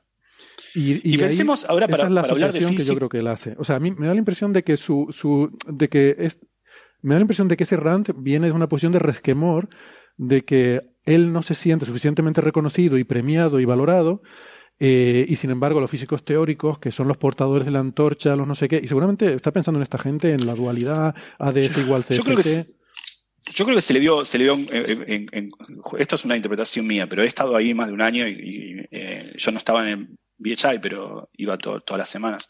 Y yo me, lo que creo es lo siguiente, para crear un instituto como ese se necesita mucha cintura política que ciertamente no le, no le falta, eh, Hawking fue a la inauguración y juntó gente del calibre de la gente que Shepard Doleman, que luego, o sea, la vio venir, ¿no? Años antes de, de Horizon Telescope diera la, foto de M87 estrella. Eh, Andy Strominger, eh, Yao, Estamos hablando de un film medal, ¿no? Esa gente. Pero claro, eso se le juega en contra. Yo creo que él era el, director de la, división de altas energías, no sé cómo se llama, del CFA, y de repente ahí está al lado de Andy Strominger. O sea, eh, debe ser. Eh, pero hay una cosa paradojal para hablar de ciencia y no tanto de lo eh, que es. notemos que el trabajo de Strominger, uno puede estar de acuerdo o no, hay gente que, justamente es parte del debate científico, ¿sí? cosas, ideas como CFT o esas ideas que tienen su origen en la holografía, pero luego fueron aplicadas a astrofísica de manera concreta. Los tipos tienen papers en los cuales dan cuenta de eh, eh, fenómenos observacionales que uno podría ver usando la descripción de teorías conformes en un agujero negro extremal. O sea, como por ejemplo GRS 1915-105. El, primer paper de, de, Strominger en 2009 sobre CFT menciona este objeto con nombre en el abstract. O sea desde el 2009 ya hay indicios donde justamente las ideas, las ideas que germinaban en ADS-CFT, en la correspondencia, en la conjetura de Maldacena, empezaban a dar frutos, nuevamente, de un carácter especulativo todavía, pero en aplicaciones concretas. Como, ahí uno ve cómo la holografía se fue soltando de la idealización del espacio anti en su propio instituto. Entonces, a mí me parece como que su ataque es eh, propio de una persona que como tantos otros, uno no puede saber de todo, es muy difícil. O sea, él ya sabe de demasiadas cosas, que es, un tipo que sabe mucho. Eh, pero entre su profuso conocimiento es muy fácil encontrar eh, un yuyaje de diletancia. Eh, y teoría de cuerdas cae en ese terreno. No tiene ni idea de lo que está hablando cuando habla de teoría de cuerdas. Ni idea. no es difícil afirmar que alguien no sabe algo. Pero en este caso es fácil. Vale. Em, Esa es mi opinión. No sé sí, sí. vamos a seguir haciendo la ronda. Entonces, por ejemplo, Francis, eh, ¿tienes alguna otra cosa que añadir? Seguro que sí. Bueno, yo en el tema de la entrevista, el, es verdad que ha criticado todo, critica hasta los podcasteros, y los critica a todos los divulgadores, critica por criticar quizás, ¿no? El, no, sé perdona, sobre eso, perdona, alguien me dijo, y, luego pensándolo, creo que tiene razón, que, porque bueno, hacemos la broma de que, yo, de que yo estoy ahí y hago podcast, pero él no sabía que en la presentación que hace Javi no dice que no menciona Coffee Break ni nada, ¿no? O sea, que él probablemente no... Alguien sugería que probablemente se está metiendo con Neil deGrasse Tyson, Hmm. Eh, porque habla de, porque Neil deGrasse Tyson le ha criticado, es una figura de gran relevancia mediática que yo creo que es el, el circo en el que él está más, del que él está más pendiente y le ha criticado y es verdad que es un investigador que, pues, que en su momento investigó pero que ahora ya no y que se dedica a divulgar y hacer podcast, ¿no? Y bueno, supongo que va por ahí, puede ser. Sí, seguramente. Pero bueno, en, en, general, yo más que centrarme en el tema de la, de la entrevista, me sentaría también en el tema, que no olvidemos el tema del libro, ¿no? El, el libro, en mi opinión, no es un libro sobre Oumuamua. Es decir, Oumuamua es algo completamente accidental y casi, mm, aunque se, menciona de manera reiterada en varias ocasiones, como no cuenta nada, es no cuenta nada de Oumuamua. O sea, prácticamente, eh, y lo poco que cuenta, como ha comentado Julia, es cherry picking, es tomar las ideas trivialmente rebatibles que él ya ha rebatido en un paper. ¿no? Él ha publicado seis papers aceptados en revistas con visión por pares en los últimos años sobre Oumuamua y comenta como muy de pasada esos resultados. A mí me hubiera gustado, por ejemplo, que detallara eh, sus comentarios, que mm, se hubiera informado de verdad de qué se ha estudiado de Oumuamua, porque es que a él le importa un comino lo que se haya hecho eh, sobre Oumuamua por el resto de los investigadores. Lo único que le importa es lo que él ha hecho, ¿no? Y, la, referencia da, un poco de vergüenza, ¿eh? son todas mm. autorreferencias de, de, sus papers y alguna otra suelta por ahí de cosas que ha hecho otra gente, ¿no? Em, sí, en ese sentido yo creo que, este libro es una autobiografía, no es un libro sobre Oumuamua. Y es una autobiografía que eh, se decora con la pues idea. espera, un libro que se titula Extraterrestre y tú no dices que es autobiografía. bueno, Gastón, por el papelito otra vez. eh, acordaros de la partícula de Dios. Eh, ¿Habéis leído el libro La partícula de Dios? Oh, Es una autobiografía del autor. De, de, hecho, escrita por un, por un negro, entre comillas, por un especialista en escribir autobiografías de grandes científicos. ¿no? Eh, no es un libro sobre el bosote Higgs la partícula de Dios. Y este libro igual, extraterrestre, no es un libro sobre Oumuamua, es un libro sobre Abiloeb, que te cuenta pues su infancia, su mujer, sus hijas, eh, te cuenta eh, cómo llegó a Estados Unidos, eh, cómo se movió por Estados Unidos desde que hizo el doctorado, que hizo el doctorado con Bacal, el famoso físico de los modelos de, del Sol, etcétera. te cuenta su vida y te va contando sus artículos. Yo soy tan listo que una vez trabajé en tal, otra vez hice algo de Big Bang, hice algo de pero de, a nivel técnico nunca comenta nada. Siempre lo deja todo como muy mm, completamente en el aire, ¿no? diciendo, bueno, bueno, esto no lo va a entender nadie, eh, porque a mí nadie me entiende. Eh, mm. y, y, y, decora toda esa autobiografía con una especie como leitmotiv de su vida, ¿no? Su vida es ser antisistema y ir más allá y, gran parte de su futuro eh, en, su vida se ve como gran líder de esos proyectos del Starships, Starships y, y todo este tipo de, proyectos de llevar velas solares a, a, buscar señales de posible vida próxima a Centauri. ¿no? Yo, perdona, a, mí, a mí es que esto siempre me ha hecho mucha gracia, esto de ser antisistema y ser eh, el, líder de un montón de cosas y uno de los más prestigiosos y reputados y no sé qué, y de, la, y de los que parten el bacalao, ¿no? Pero, pero no, soy y además, sentirte, y además sentirte marginado, esa es la de esa parte, o sea, que además hable como si fuera un marginado.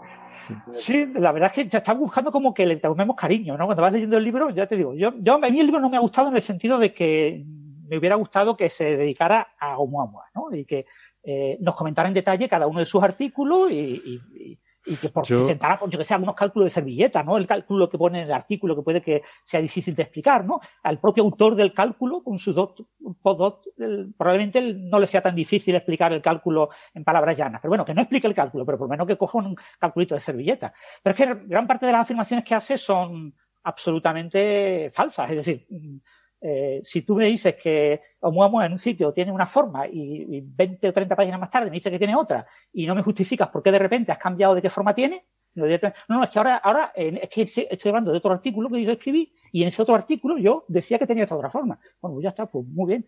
Pero eso al, lector le puede confundir muchísimo. ¿no? Yo creo que Oumuamua es una excusa para hablar de su vida, de lo listo que es y, para anticiparnos que va a escribir otros libros. Pero un libro sobre su vida no le interesa a nadie, pero un libro sobre extraterrestres mm, y que las naves nos visitan va a vender como churros. Y yo insisto, luego hablaremos de la parte de Muamua, que yo estoy indignado de verdad, o sea, desde que lo leí me ha dejado alucinando. Hay cosas que se dice que son falsedades, ¿no? Pero bueno, por seguir la ronda, José, eh, tu opinión general. Bueno, yo voy, eh, como dijo Gastón, es medio redundante, en mucho de lo que si él no lo hubiera dicho, lo, habría dicho yo, creo que casi. Lo, bueno es que como no, les pagamos por venir, pues me daba igual que vinieran los dos. O sea, claro, éramos baratos. Este, de hecho, me sale más poner, hacer un comentario, un comentario psicológico y otro científico. O sea, el psicológico, claramente, y Gastón lo dijo de manera clarísima, o sea, y, este hombre necesita eso, que le digamos, mandémosle un, pidámosle a todos los oyentes de Coffee Break que lo inundemos de correo diciendo que lo apreciamos, que es muy listo, y que, y que nada, que, siga, o sea, esta, gente que, que, se define, eh, digamos, la teoría de cuerdas tiene un montón de aspectos criticables, interesantes, como para que cada vez que aparece una crítica a la teoría de cuerdas sean las que hacen Avi Loeb o Sabine Hosenfelder o Liz Molin, todos los cuales son gente muy intelectualmente válida. No son todos iguales, creo esto, pero, pero sí son toda gente que realmente no son, eh, son, son muy listos, como se dice en España. Pero que tienen los puede el resentimiento que tienen. O sea, se sienten marginados, a pesar de que muchos de ellos, Avi Loeb fue director de un centro y es un tipo que, no sé, profesor en Harvard, o sea, no, no, eh, es bastante, están las antípodas de alguien marginado, eh, totalmente las antípodas. Sin embargo, se ve que envidia la forma en la cual él verá que son adulados otros, otras personas a las cuales él se quiere parecer. Yo creo que eso se trata, este, creo que también él tiene un sueldo para poder afrontar una terapia en la cual pueda eh, resolver eso y vivir. al psicólogo ya. Pues de verdaderamente tiene mucho. O sea, muchísima gente no tiene lo que él tiene. Es un, es un tipo exitoso, un gran científico. Eh, también en su carrera, digamos, de política científica, si se quiere, ha sido director de centro, influyente, ahora es escritor. No sé, ¿qué, qué, necesita? O sea, ¿para qué tiene que criticar a Neil deGrasse o criticar a, eh, sin nombrarlos, nada más? Eh, o, a Andy Strominger o a, o Maldacena, o sea, por un lado. por un, eh, y es una pena, la verdad, que o sea, yo, yo como alguien que está este, en, el, en, el, en, el, mundo de las cuerdas, pero no, no enamorado ni casado, eh, me encantaría que hubiera un debate mucho más duro y crítico contra la teoría de cuerdas, pero con sustancia. es que este debate es un debate casi, te diría, que favorece, si hay un perfil de la comunidad de cuerdas que sea un poco dogmático, digamos, lo favorece esto, porque uno, uno lo único que hace es, eh, si, esta es la crítica, eh, bueno, pues, pues, pareciera que la teoría de cuerdas anda muy bien, porque eh, lo, que, lo que dice son cosas de alguien que ni siquiera hizo un curso de teoría de cuerdas. Pero es que cualquiera que trabaja en teoría de cuerdas se da cuenta que no alcanza ni siquiera con un curso de teoría de cuerdas para empezar a entender. Este, uno empieza a entender teoría de cuerdas, puede llevar varios años de, trabajando en ella para poder verdaderamente y, llegar al, al nivel de sutileza para darse cuenta qué es relevante, qué son críticas banales, ¿no? O sea, si, si la crítica de, no, pero, la teoría de cuerdas predice 10 dimensiones, esa teoría es, muy floja, muy floja, porque este, uno puede invertirla completamente y convertirla en una virtud de la teoría de cuerdas, la predicción del número de dimensiones del espacio-tiempo. Este, y además uno es plenamente consciente que uno no puede ver ciertas escalas. Eh, hay muchas escapatorias esa crítica y, incluso, como, como, lo digo, se puede fácilmente convertir en una virtud de la teoría. Ahora, siempre las críticas de, estas otras personas que nombré yo siempre son de gente que está como resentida, enojada, ¿no? Enojada, o sea, Sabine José era al punto que no quiere que ni, ni siquiera quiere que se haga un nuevo acelerador de partículas. sí, y, enfatizo, para que él no hable del mismo solamente, pero es cierto, José, por ejemplo, yo creo que estoy en el mismo terreno, no somos particularmente dogmáticos. Nosotros trabajamos en teoría de cuerdas, pero como bien lo dijo él, nosotros no somos esas personas que no, que, no toleraríamos una visión crítica sesuda, seria de la teoría, ¿no? digo para, para explicar desde dónde habla José, no es que él está defendiendo la teoría como, hay también gente dogmática dentro de esta, disciplina, y esa es una de las críticas sociológicas que no le puedo hacer, pero ciertamente yo para explicar un poco desde dónde habla José, no es una persona que va a reaccionar o yo vamos a reaccionar, eh, eh, no sé, epidérmicamente a una, De todas maneras, de la propia entrevista, yo que no estoy muy familiarizada con estas trifulcas que pueda tener este señor con la teoría de cuerdas, se nota que es algo personal porque eh, lo escuchas hablar y hay un momento en el que Mm, es como que se, pone muy intenso, ¿no? Sí, sí, sí, sí. Y, se, aprecia, aunque tú no sepas ni qué es la teoría de cuerdas, ni te enteres de nada, y si aquí le está tocando alguna fibrita a este señor, porque le molesta, o sea, le está molestando, está agraviado.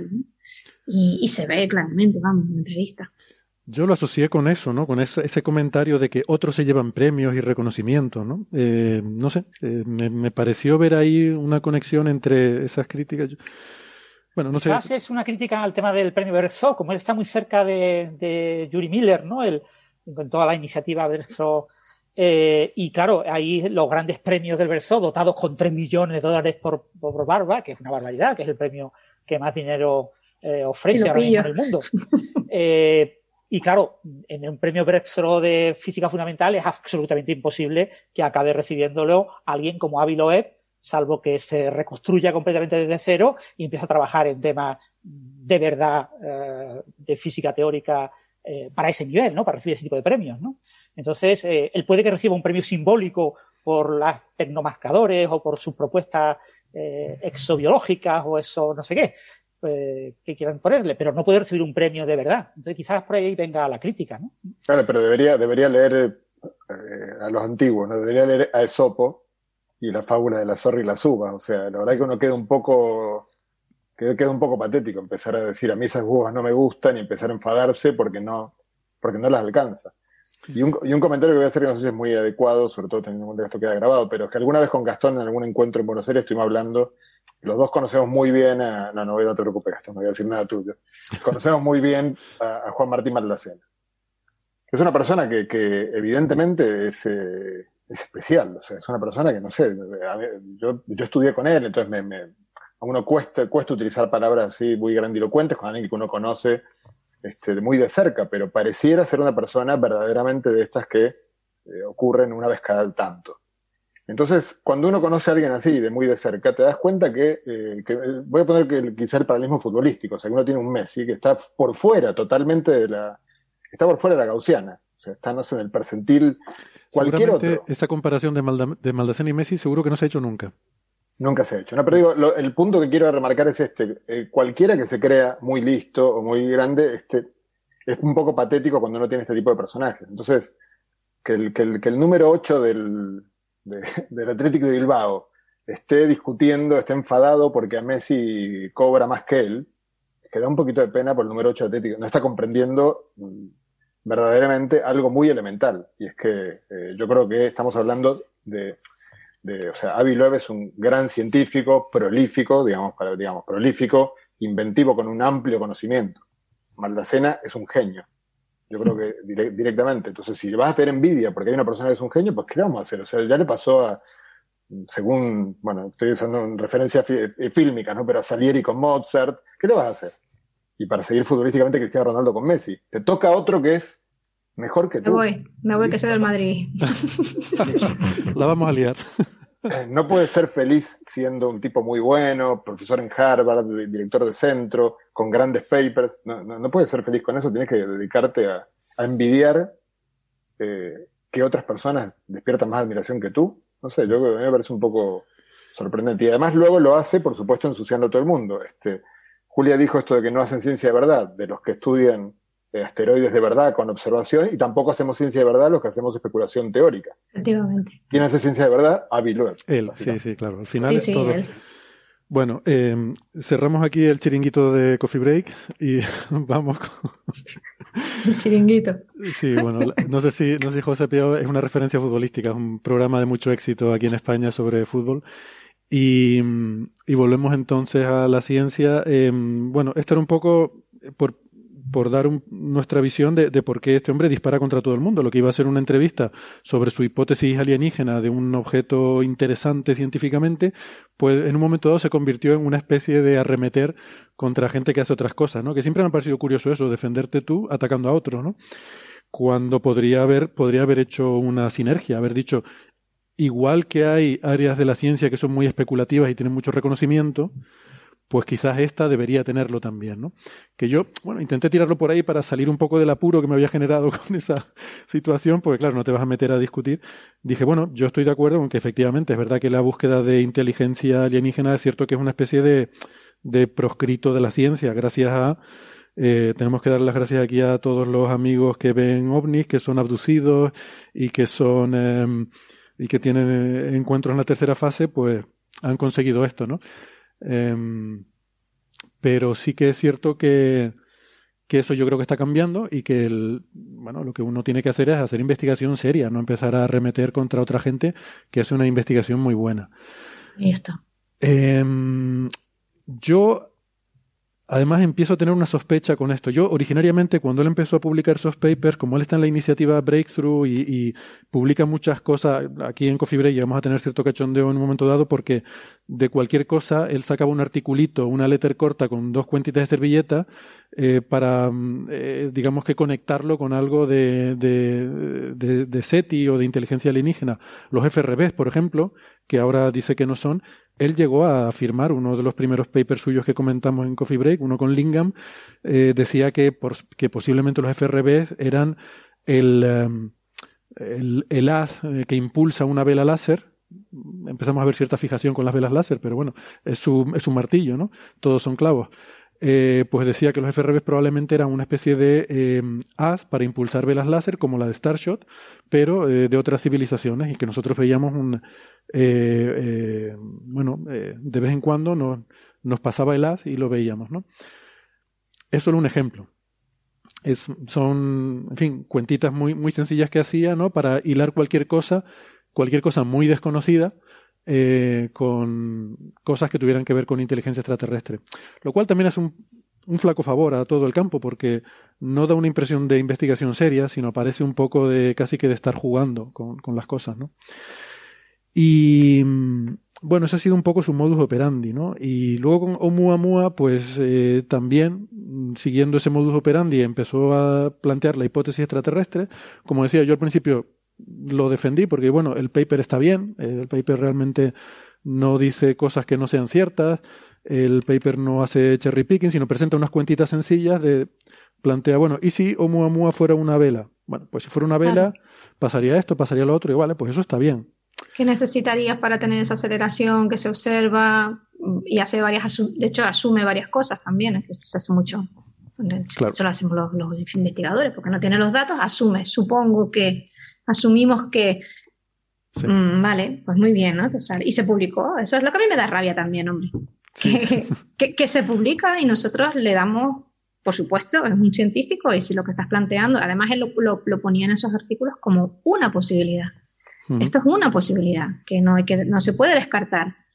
Muy bien, pero no es la posibilidad. O sea, no lo vendas como que, que es así, ¿no? Es una nave, ¿no? Perdona. ¿Cómo que es una nave? ¿Qué indicios tienes que es una nave? No tienes indicios tú tampoco.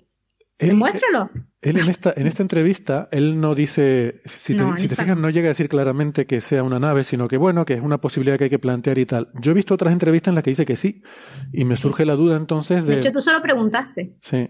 Eh, que, se, que se mojara. Tu pregunta iba en plan, bueno, ¿hasta qué punto tú realmente crees que, que esto es así? ¿no? Y, y, no se llegó a mojar. Y no contestó. Y no, no se llegó a mojar. Y entonces, yo juntando cosas, la impresión que llego a tener es que él sabe que los medios de comunicación van a hacer el trabajo por él. Él no necesita mojarse porque sabe que si tú lo dejas suficientemente ambiguo, los titulares eh, y los comentarios mm, en medios de comunicación ya sabes cómo van a ser. Es cierto que en algunas entrevistas sale diciendo explícitamente que él sabe que una nave nos ha visitado, que los extraterrestres están aquí. Hay titulares en los que dice, profesor de Harvard dice que los extraterrestres están aquí, lo cual realmente, insisto, para toda esta horda de abducidos y de gente que quiere saltar el Área 51 y tal, pues mm, realmente les da de comer. Eh, entonces, claro, eh, tengo la duda de si realmente lo ha dicho o si lo ha dejado suficientemente ambiguo como para que el periodista lo coja, ¿no? Creo que él es muy hábil. Eh, y, ahora voy a volver al libro, a la parte en la que habla de Oumuamua, porque él hábilmente, no sé si hábilmente o vilmente, vamos a pensar que hábilmente, que porque, claro, por eso se llama hábil loe, porque es hábil, eh, eso en, eh, en, hebreo, en hebreo hábil loe quiere decir hábilmente. Eh, dice que deja, deja caer las cosas, da información sesgada, eh, da solo partes de, algunos papers, cosas que no se saben pero sobre las que hay discusión, que se están debatiendo. Él coge el dato que le interesa y con eso mmm, genera una impresión. Entonces, claro, a mí me sorprendió que amigos que tengo que son científicos que leyeron el libro y dijeron, oye, pues la verdad es que es convincente lo que dice, ¿no? Eh, es eh, razonable pensar que, que tal. Y ahora lo entiendo, es porque lo que él te cuenta, si tú no has seguido la historia, si tú no has leído los papers, y es difícil, todo es imposible porque hay muchísimos papers, pero bueno, más o menos, si has ido leyendo los papers, pues mm, te das cuenta de que lo que está diciendo en el libro es una visión muy sesgada y que hay falsedades. Bueno, hay, vamos a, decir, vamos a decirlo así, hay cosas que no son ciertas que se dicen en el libro. Pero esas cosas no las dicen los papers. Eh, es lo que mm, me hace sospechar de que aquí hay una especie de doble rasero o no sé si es que el, los referís le obligan a ser más rigurosos en los papers. Que un paper no puedes, claro, es que vamos claro, a ver. No puedes tirarte mucho a la piscina. Tienes dos revisores y no se comunican entre sí y son independientes y, y nos van a pasar bastante, bastante que pasó que se dejara abierta esa posibilidad, o sea, para que veas mm. qué honestos somos los científicos. Y por eso me da rabia que nos presuponga un, eso, ¿no? Como que estamos ciegos, ¿no? Eh, a oscuras, ¿no? Así, con las, sí. con las orejeras, ¿no? Y no vemos más allá. Oye, perdona. Sí. Estamos sí, pero, dando pero cabida eso, a, a, a, a, tu hipótesis. Absurda. Me, me, iba a lanzar a cosas concretas del libro, pero antes me, me acordé, me acordé que quería, quería hacer otra cosa antes de carácter general. Él en la entrevista parece que está diciendo algo muy razonable, porque claro, se dedica a decir cosas en las que podemos estar de acuerdo. Oye, no, es que la búsqueda de inteligencia extraterrestre es importante. Pues sí, estoy de acuerdo. Oye, no, es que el oxígeno ha estado en la Tierra no sé cuánto tiempo y, y, y, y antes no había oxígeno. Digo, bueno, sí, estoy de acuerdo con eso.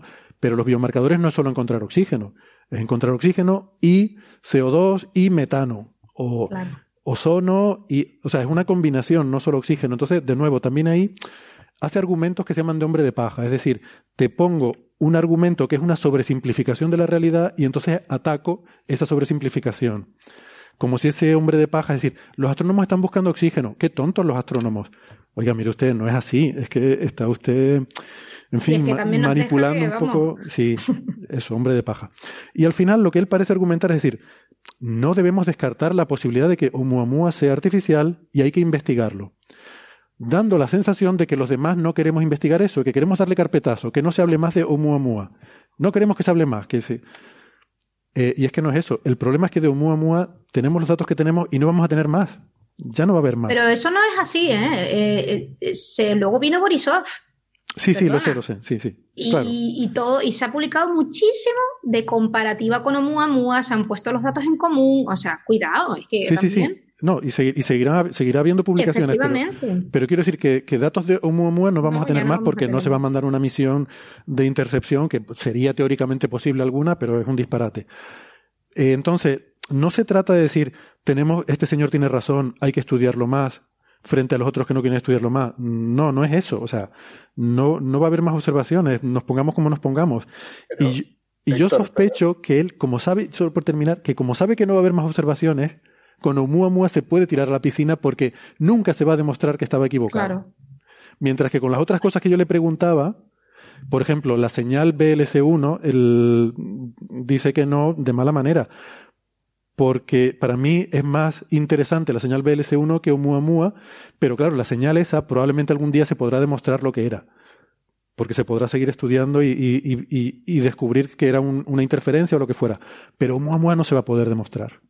Perdona, José, ¿qué ibas a decir? No, que está dando por sentado que no va a pegar la vuelta y va a volver. Si, si, ah, si es una nave, supongo que hará lo que quiera. No, no sé, quiere una trayectoria, no sé, una geodésica. No sé si él llegó a plantear la, la, hipótesis de que era una nave, pero como a la deriva, ¿no? O algo así, o no, no recuerdo bien. Se supone que es chatarra. Como una chatarra, porque mm, al principio sí que, sí que decía que estaba como dirigida, ¿no? Sí. Eh, no, él, dice las dos cosas. Está dirigida a la Tierra, pero está ya, mm, está, ya inoperativa. Luego, o sea, hay varios papers. Luego tiene otro en el que dice que es un híbrido, eh, que tiene... no me los he leído todos, la verdad. No, no, es que es imposible, pero... que tiene, eh, es una vela solar, pero también tiene propulsión propia de expulsión de gases, para hacerlo consistente con el torque que se, que se había observado según ese artículo que él quiere mantener porque dice que es más probable la forma de torta. ¿Vale? Entonces, bueno, desde un punto de vista mm, filosófico, no se trata de que eh, este señor esté abogando porque se estudie más Oumuamua y el resto de la comunidad porque no se estudie. No, no se trata de eso. Además, él dice que los científicos se dividen en tres categorías en la entrevista. Los que no hacen nada sino podcast, que bueno, tal. Los que dicen nunca son aliens, que es verdad que los hay. ¿Para qué vamos a decir que no? Hay gente que, que es dogmática y que no tienen prejuicios. Y los que, em, los que están estudiando em, el objeto y tratan de darle una explicación natural. Y dice, como si eso fuera malo. como si eso fuera malo, ¿no? Eh, claro, es que hay que intentar eh, ver qué es lo que es, ¿no? Y estudiar, yo creo que todas las posibilidades. Eso, eso, eso tiene un nombre, lo que él dice, que es, eh, ¿cómo es? Física, se llama. sí, sí, sí. Gracias. Pero esa clasificación, lo que me hizo gracia de esa clasificación es que está él solo en un mando y el resto del mundo en otro, ¿no? Que siempre, no sé, esas cosas suelen ser síntoma de que mm, te tienes que mirar a ti mismo, ¿no? Cuando, cuando crees el problema que... lo, puedes tener tú más bien, ¿no? Sí, a lo mejor el problema lo tienes tú. Porque no es cierto que los científicos sean dogmáticos en contra de la búsqueda de inteligencia extraterrestre. Si es que, vamos, nos encantaría encontrarla, ¿no? Y, y el que lo encuentre se llevará un premio Nobel, vamos, y, y muchas más cosas. Y, eh, pero, mm, pero a ver, hay que hacerlo con seriedad. Hay que hacerlo con seriedad. Y, estas cosas yo creo que no ayudan. Entonces, que tú lo plantees como hipótesis, está bien. Ahora, en el libro dice cosas que no son ciertas. Por ejemplo, mm, si quieren nos metemos un poco en eso o quieren que sigamos algo más con los temas más generales. Vale. Eh, a, mí lo, que me pareció más flagrante, tiene un capítulo que se llama Anomalías en el que describe las anomalías de Oumuamua, que según él dijo en la entrevista eran seis. ¿Vale? Pues yo me puse a mirar ese capítulo de anomalías y no vi seis, mm, porque no las ponía listadas y numeradas. Vi un par de ellas, que son más o menos las que todos tenemos en mente, la forma y la aceleración no gravitatoria. ¿De dónde sacas seis? Pues eso lo dijo en la entrevista. Bueno, pues resulta que él tiene un eh, artículo en, en, Scientific American, un artículo de divulgación, que se titula Las seis anomalías de Oumuamua. ¿Vale? Y ahí sí las numera y pone que son seis. Por darles una idea, ¿sabes cuál es la primera anomalía de Oumuamua? La primera anomalía, ¿eh? de las seis anomalías que llevan a Loeb a concluir que es una nave, seguro. Bueno, pues la primera anomalía es que él hizo un calculito de servilleta hace 12 años sobre el número de objetos interestelares que debería haber. Y llega a la conclusión de que no deberíamos observar ninguno con la tecnología actual. Entonces, como no debería haber ninguno y observamos Oumuamua, eso ya es una anomalía. vamos a ver. ¿Y quién habla aquí de los eh, que se sientan a especular y, y, desprecian la evidencia empírica? La evidencia empírica es que hay uno. y tu calculito de servilleta que hiciste hace 12 años, suponiendo que todas las estrellas son como el sistema solar, te decía que no debería haber ninguno. Pues tío, pues entonces está, está mal tu cálculo. Si tuvieras alguna duda, es que luego al año siguiente llega Borisov, que sobre ese no hay dudas de que es natural. Nadie tiene ninguna duda de que Borisov es natural. Pues ya claramente tu cuenta servilleta está mal. Pues eso lo sigues considerando una anomalía. Hombre, si eso para ti es una anomalía, pues empezamos mal. La segunda anomalía, y además esto me lo ha preguntado mucha gente, oye, ¿cómo es eso del sistema de referencia galáctico en reposo? Porque es una cosa así que se dice muy y suena muy tal, y en el libro lo pone, ¿no? Es que es un objeto que está exactamente en el sistema de referencia en reposo de la galaxia. Por explicarlo rápidamente, las cosas orbitan en una órbita circular en la galaxia, ¿vale? Eh, el, gas sigue unas órbitas que, que, son, bueno, que son más o menos bien definidas. O sea, hay dos, como dos componentes en la galaxia. El, el, gas, que se comporta como un fluido, y las estrellas, que se comportan como partículas. El gas como un fluido porque interactúa, tiene viscosidad, etcétera, entonces adquiere un movimiento común. Y las estrellas se forman de ese gas. Cuando se forman, tienen ese mismo movimiento del gas alrededor de la galaxia, pero luego poco a poco se van dispersando porque van sufriendo interacciones como partículas, como las partículas que chocan. Las estrellas van interactuando y mmm, van adquiriendo lo que se llama una velocidad peculiar. Entonces cada estrella va separándose a medida que pasa el tiempo de la velocidad que lleva el fluido del gas de la galaxia. ¿no? Bueno, pues eso quiere decir que ese sistema de referencia es la velocidad que lleva el fluido y las estrellas luego cada una tiene su propia velocidad. Bueno, pues él dice que la velocidad de Oumuamua coincide con la velocidad del fluido. O sea, está, está como en reposo con respecto a la galaxia. Y tú dices, bueno, pero en la vida nada es cero. ¿Cuánto es el numerito? Pues cuando te vas a los papers, que no lo dice en el libro, cuando te vas a los papers el numerito es 9 kilómetros por segundo. Oumuamua se mueve a 9 kilómetros por segundo respecto al sistema de referencia local de la galaxia. ¿Vale? ¿Eso es mucho o es poco? Pues para darles una idea, el Sol se mueve a 17. ¿Vale? Entonces, una de las anomalías de Oumuamua es que se mueve a la mitad de la velocidad que se mueve el Sol. Pero eso no es cero, eso no es cero. Eso no es cero. Y, no es que sea órdenes de magnitud, o sea, es que está...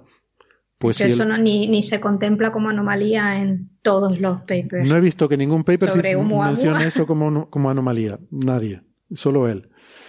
Entonces, vamos a ver, seamos un poquito serios. O sea, eso no, no lo puedes considerar como una anomalía, ¿no? Eh, dice cosas, ¿no? La forma de Oumuamua. No sabemos qué forma tiene Oumuamua, ¿vale? Eh, sabemos que puede que sea muy alargado o puede que no. Puede que sea como una tortita. En cualquier caso, él hace, aquí es donde digo que dice falsedades. Mira, leo textualmente. En el libro dice que la geometría de Oumuamua es varias veces más alargada que cualquier cometa o asteroide del sistema solar. Y luego más abajo dice en otro sitio, debéis saber, ¿eh? debéis saber que todos los asteroides detectados en el sistema solar tienen eh, proporciones, tienen ratios de 3 a lo sumo.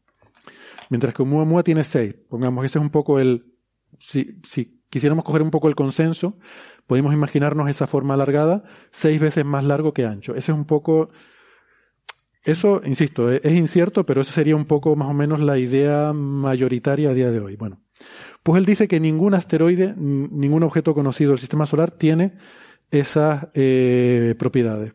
Pues yo les invito a los oyentes a que vayan a Google y busquen un asteroide que se llama 1865 Cerberus. Cerberus, ¿vale? Como, como Cerbero, el perro de, el perro mitológico de tres cabezas que guarda los infiernos. Que no confundir con, hay una luna creo que de Plutón que se llama Kerberos, no, no es Kerberos, sino Cerberos, que tiene la misma etimología, pero bueno, pues busquen ese asteroide para que vean qué pinta tiene. Eh, y, luego hablamos, ¿no? Es un asteroide muy alargado, y que, que, tiene una forma pues que se parece mucho a la pinta que nos ponen por ahí de, de Oumuamua. Entonces no es cierto que no lo tenga. Oumuamua tiene unas peculiaridades, como dice Julia, que tienen a la gente intrigada. Y esas peculiaridades, todas ellas las hemos visto en algún otro objeto del sistema solar. O sea, Oumuamua es raro, pero no es tan raro que tenga algo que no hayamos visto nunca antes. ¿Vale? Entonces, la cuestión aquí es entender qué queremos decir por raro, porque si le dices a la gente que es raro, pueden pensar que es raro alienígena. Y yo digo, tú imagínate que yo llego a casa y digo, mira, acabo de venir del mercado y vi un tío rarísimo. Pero ¿cómo de raro? Digo, mira, pues era, era negro, de piel negra, tenía ojos verdes y el pelo lacio. Tú dices, bueno, mm, vale, no es habitual, pero he visto gente de piel negra, he visto gente de ojos verdes y he visto gente con pelo lacio. Es cierto que esa combinación de los tres, bueno, pues que es peculiar. Ahora, ¿es alienígena? Yo veo un tío negro con ojos verdes y pelo lacio y pienso que es alienígena. Digo, hombre, pues a lo mejor no. O sea, no puedo demostrarte que no lo sea, pero antes pensaré, pues que, bueno, que, que es alguien, digamos, poco común, con una apariencia poco común, y a lo mejor hasta me puede interesar, me puede parecer interesante. Oye, ¿por qué esta persona tiene esta apariencia? ¿Sus padres cómo serán? ¿Sus tal? Pero es que además hay que pensar que a lo mejor no lo vi bien, ¿sabes? Porque, claro, de Oumuamua, como digo, las observaciones que tenemos son muy malas. O sea, a lo mejor el tío lo vi de lejísimo y me pareció que tenía ojos verdes, pero mi tía que estaba conmigo, ella vio que los tenía negros. Entonces no lo tenemos claro. Estamos ahí discutiendo si eran verdes o negros. Y el pelo, la verdad es que llevaba gorro. Entonces no tengo muy claro, me pareció que era lacio, pero a lo mejor era rizado, ¿no? Pues esto es Oumuamua, ¿vale? Entonces, has visto un tío con un aspecto un poco peculiar y hay alguien que dice, no, no, es alienígena, seguro, ese tío es alienígena. Y la comunidad científica dice, hombre, es un tío peculiar, vamos a ver si no es... Un ser humano. Sí, a lo mejor es un ser humano un poco, eh, con una apariencia poco habitual, ¿no?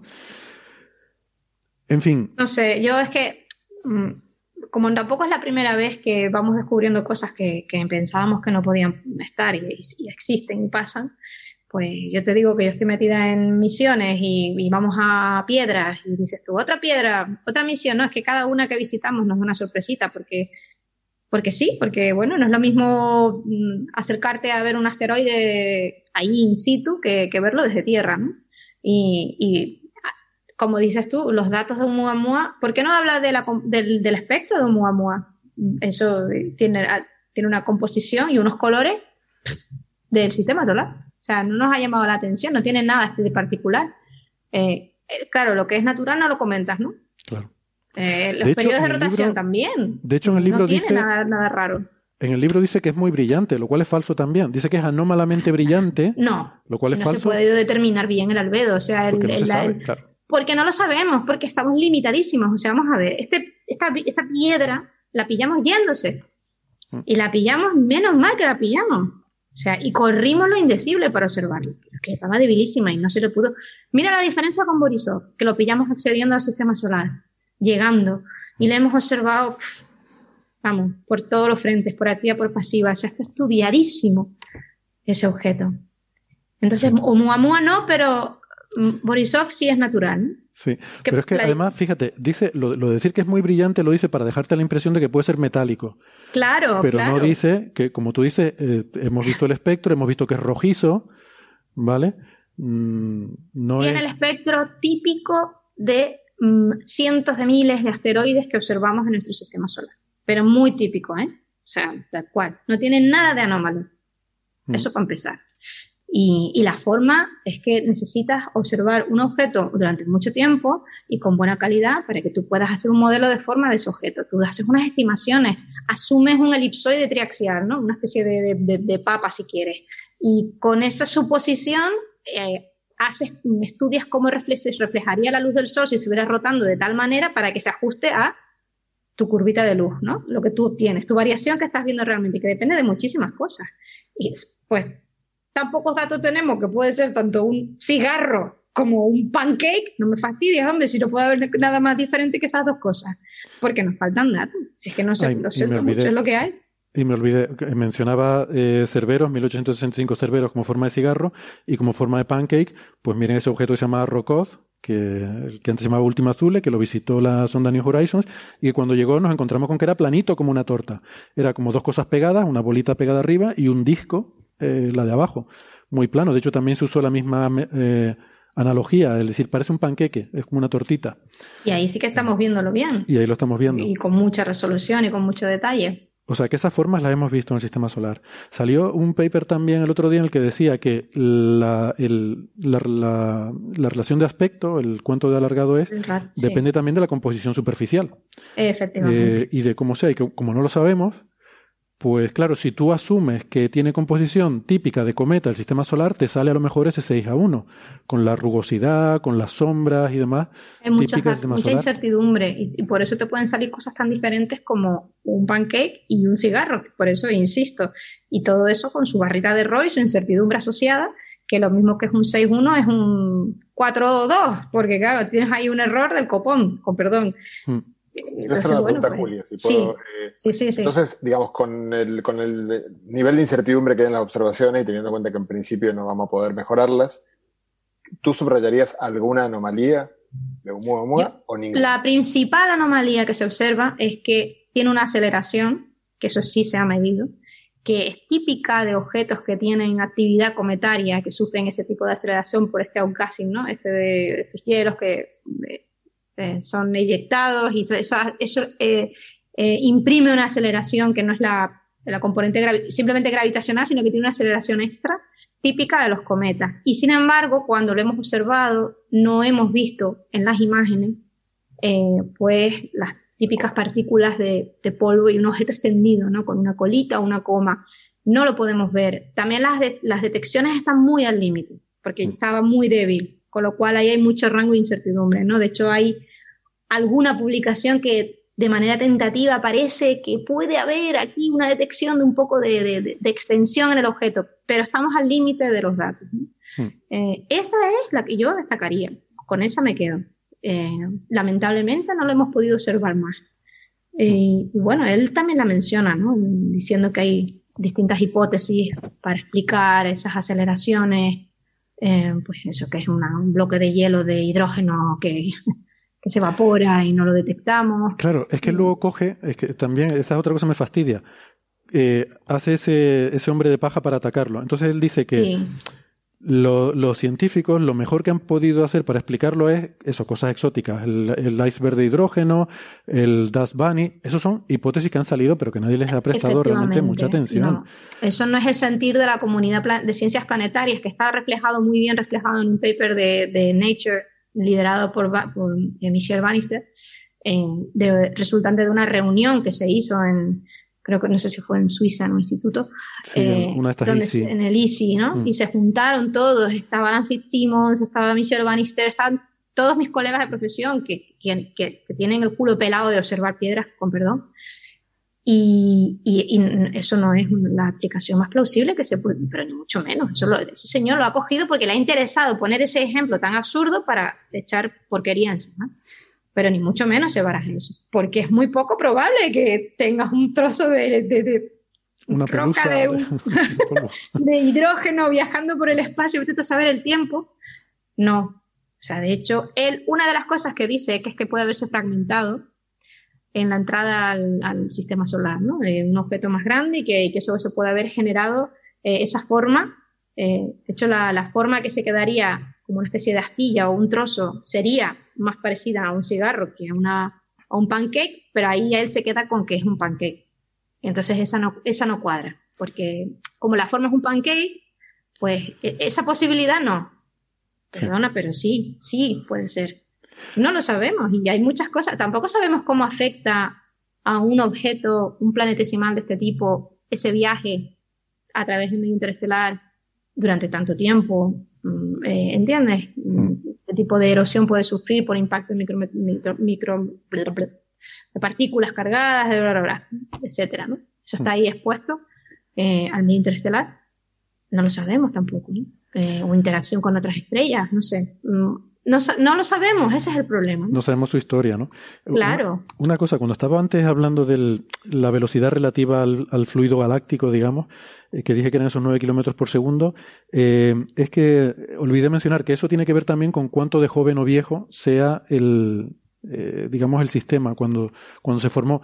Porque como digo, cuando las estrellas se forman, como se forman del gas, siguen la misma velocidad que tiene el gas.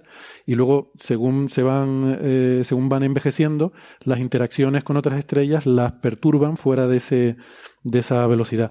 Entonces, esa, esa velocidad es un poco una medida de edad, de se llama de la edad dinámica del objeto. Y en base a eso, pues se ha estimado que esos 9 kilómetros por segundo, pues serían eh, lo, que correspondería a una edad dinámica de unos 2.000 millones de años. sí, 10 elevado a... No me acuerdo el numerito, pero está por ahí en algún paper. Sí, más o menos, sí. Mm.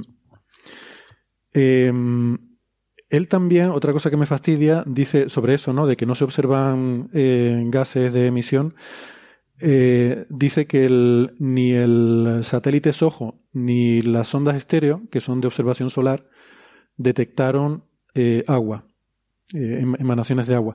A ver, lo del agua es importante porque la explicación, digamos, natural de la aceleración sería que hubiera habido eh, expulsión de gases de hielo de agua, o sea, evaporación de hielo de agua, porque parece que el, el, el CO2 y el monóxido de carbono Spitzer los podría haber detectado. Entonces, tendría que la ser explicación, más... La explicación de Avi de eso es que eh, ¿no? son un montón de marcianos borrachos que solo llevan cerveza.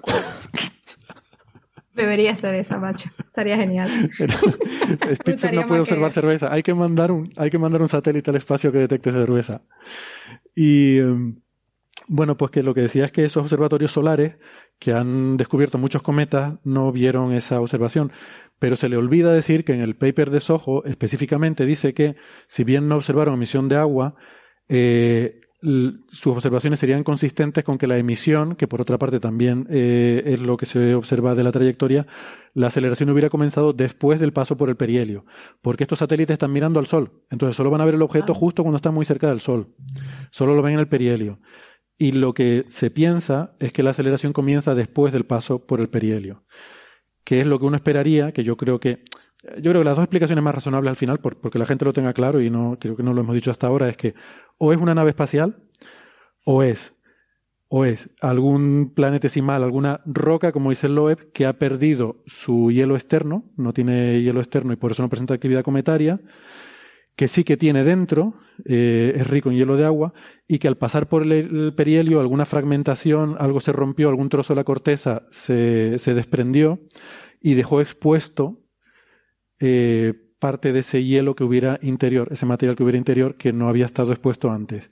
Y ese Eso hielo. ya pasa en objetos del sistema solar. Y... Eso ya pasa en asteroides que están en el cinturón de asteroides y que no deberían tener actividad de tipo cometario, ¿vale?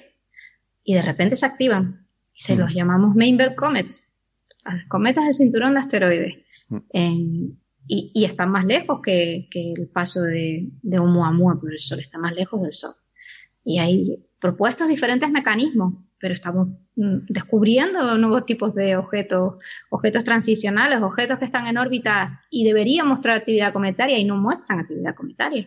Y también creemos que por, por esa recurrencia de pasajes por cerca del Sol se van cubriendo de un manto de polvo tan gordo que al final es que ya no emiten, ¿no? ya no es capaz ese agua, ese hielo de, de atravesar esa corteza de polvo que se forma el sistema solar está lleno de objetos muy exóticos y muy extraños y, cada vez descubrimos más cosas. O sea, es que tampoco es nada que no hayamos visto o que pueda explicarse, como, dice, como bien dice Héctor, ¿no? Incluso la forma.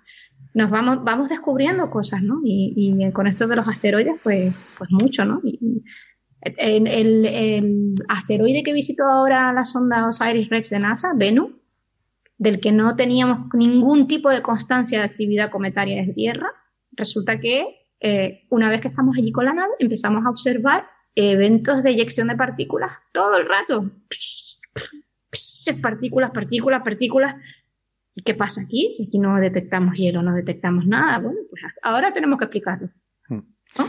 Eh, es lo de evidencia de ausencia o ausencia de evidencia. Si tú lees el libro de Loeb, parece que dice, es que aceleró, pero no expulsó gases. Bueno, no, no observamos que expulsara gases. No quiere decir que no los haya expulsado, solo que no los hemos visto, claro. Pero es que recordemos que Spitzer no vio a Oumuamua, Spitzer no lo veía. Entonces, bueno, en fin. Yo, mm, mi conclusión, yo no diría que puedo decir seguro que no es una nave o una vela solar. Mm, no, no lo puedo demostrar, ni, ni que es ni que no es pero eh, lo único que digo es que me parece mal que él lo presente como que es y además te lo, tal como te lo describe en el libro, eh, deja una impresión equivocada al lector. No le, da, no le da al lector las herramientas para formarse su propia opinión, sino que le da las herramientas que él quiere darle para que, bueno, en fin, para que se quede con esa opinión.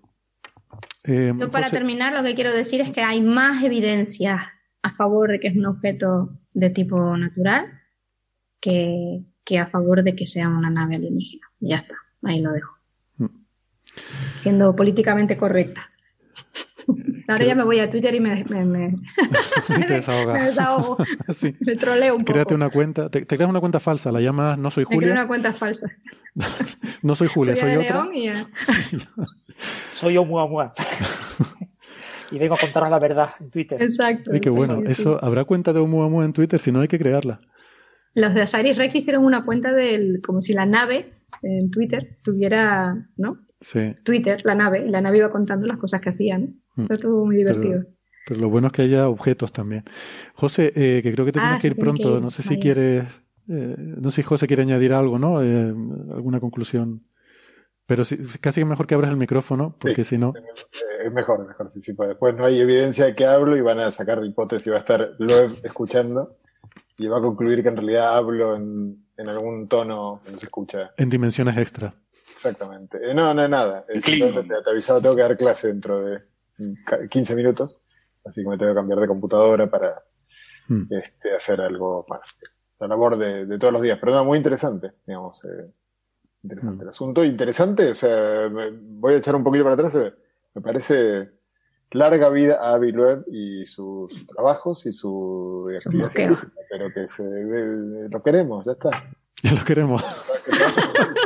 Tranquilo, que Podemos hacer un hashtag en. Twitter, a ver si lo hacemos. eh, no, no, no voy a sugerirlo porque la gente se pone a hacerlo y eso es incitar al, al acoso, pero no. Eh, iba a decir algo bueno, o sea, en plan, yo qué sé, Avi te queremos o algo así, pero no, no, no hagamos nada de eso, por favor. Que, mm, bueno, pues José, gracias por, eh, por habernos acompañado y gracias a ustedes y un placer siempre estar con ustedes. igualmente. Te invito a todos. Chao, chao. Chao, chao. Eh, Francis, creo que tú has leído también el libro, ¿no? No sé si te dejó la misma impresión que a mí, de, de que es un poco sesgado. Sí, claro, el, el- obviamente. O sea, este tipo de, de libros tienen ese sesgo típico, el, el- en inglés se llama el cherry picking, ¿no? La, Cherry la- picking. la falacia esta de la evidencia incompleta, ¿no? Yo te cuento lo que me conviene contarte porque es cosas que yo puedo rebatir fácilmente. No te cuento nada que me cueste trabajo rebatirte porque mi objetivo no es eh, que tú tengas mm, herramientas y argumentos en mi contra. Todo lo contrario, mi opinión tiene que sobresalir. Yo solo te cuento lo que me interesa, ¿no? Entonces yo te voy contando, además, es un libro, eh, desde el punto de vista de la lectura, no es un libro ágil de lectura, es decir, no, no se lee fácil porque está constantemente volviendo a repetir lo mismo, ¿no? Vuelve a repetir, yo soy muy listo, yo hago muchas cosas. Y, y ahí sí te va contando de vez en cuando, hay un cierto hilo de contarte cosas nuevas, pero en el tema de Oumuamua, como no tiene nada que contar, o, sea, o como no quiere contar nada, porque eh, quizás lo que no, no quiere es contarlo, pero no cuenta nada. Entonces, eh, siempre vuelve a lo mismo. ¿no? Una vez, uy, te lo vuelve a contar, uy, te vuelve a decir ot- otra vez lo mismo, y lo mismo, y lo mismo. Y llega un momento que tú dices, bueno, ¿y por qué me cuenta siempre lo mismo? O sea, ¿me cuenta siempre lo mismo porque no hay nada más? ¿Porque nadie sabe nada más sobre el tema? ¿Porque no le interesa contar nada más para que se le vea al plumero? Eh, y ese sesgo lo ves constantemente en el, libro, ¿no?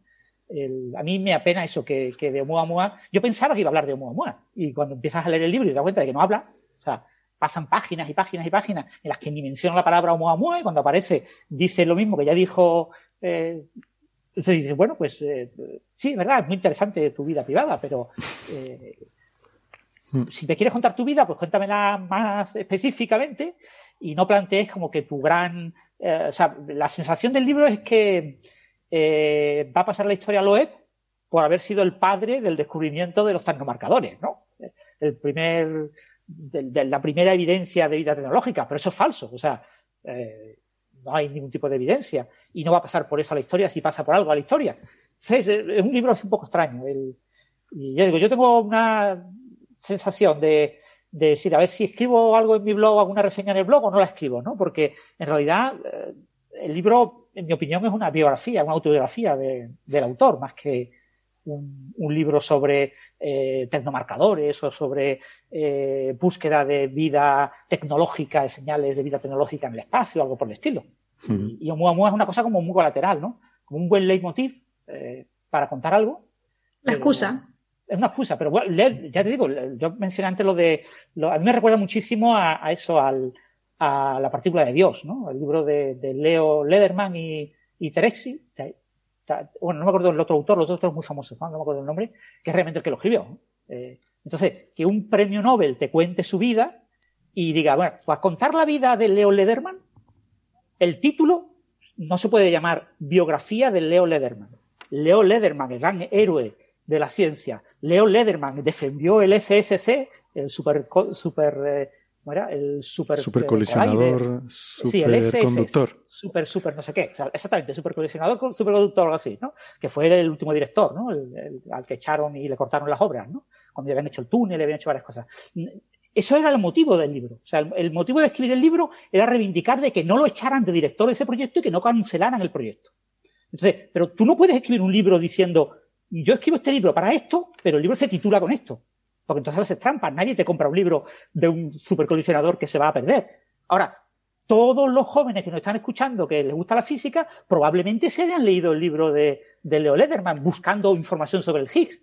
Y es un libro que menciona la palabra Higgs como dos veces en la introducción y en el último capítulo. Y lo menciona como de pasada, como diciendo, ni me molesto en explicar lo que es el Higgs ni, por qué lo buscamos ni nada por el estilo. No, una de las cosas que queremos buscar en el SSE es el bosón de Higgs. Pero hay cosas muchísimo más interesantes que tenemos que buscar y es una pena que se haya cancelado.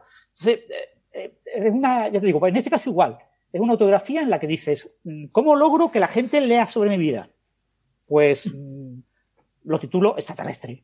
Yo soy como un extraterrestre de la ciencia y, pero pues, eso no puede ser así, tienes que meter algo extraterrestre en el libro. Bueno, espera, voy a meter lo de Muamua que queda muy guay. Voy a, mencionar de vez en cuando algo sobre Muamua, pero además lo repito, lo repito muchísimo. Un libro pesado en ese sentido, en el sentido de que cuando, si tú eh, dejas eh, fluir la lectura, pues es una biografía.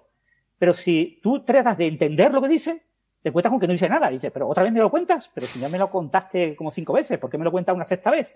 ¿Qué, qué, qué problema tiene el lector?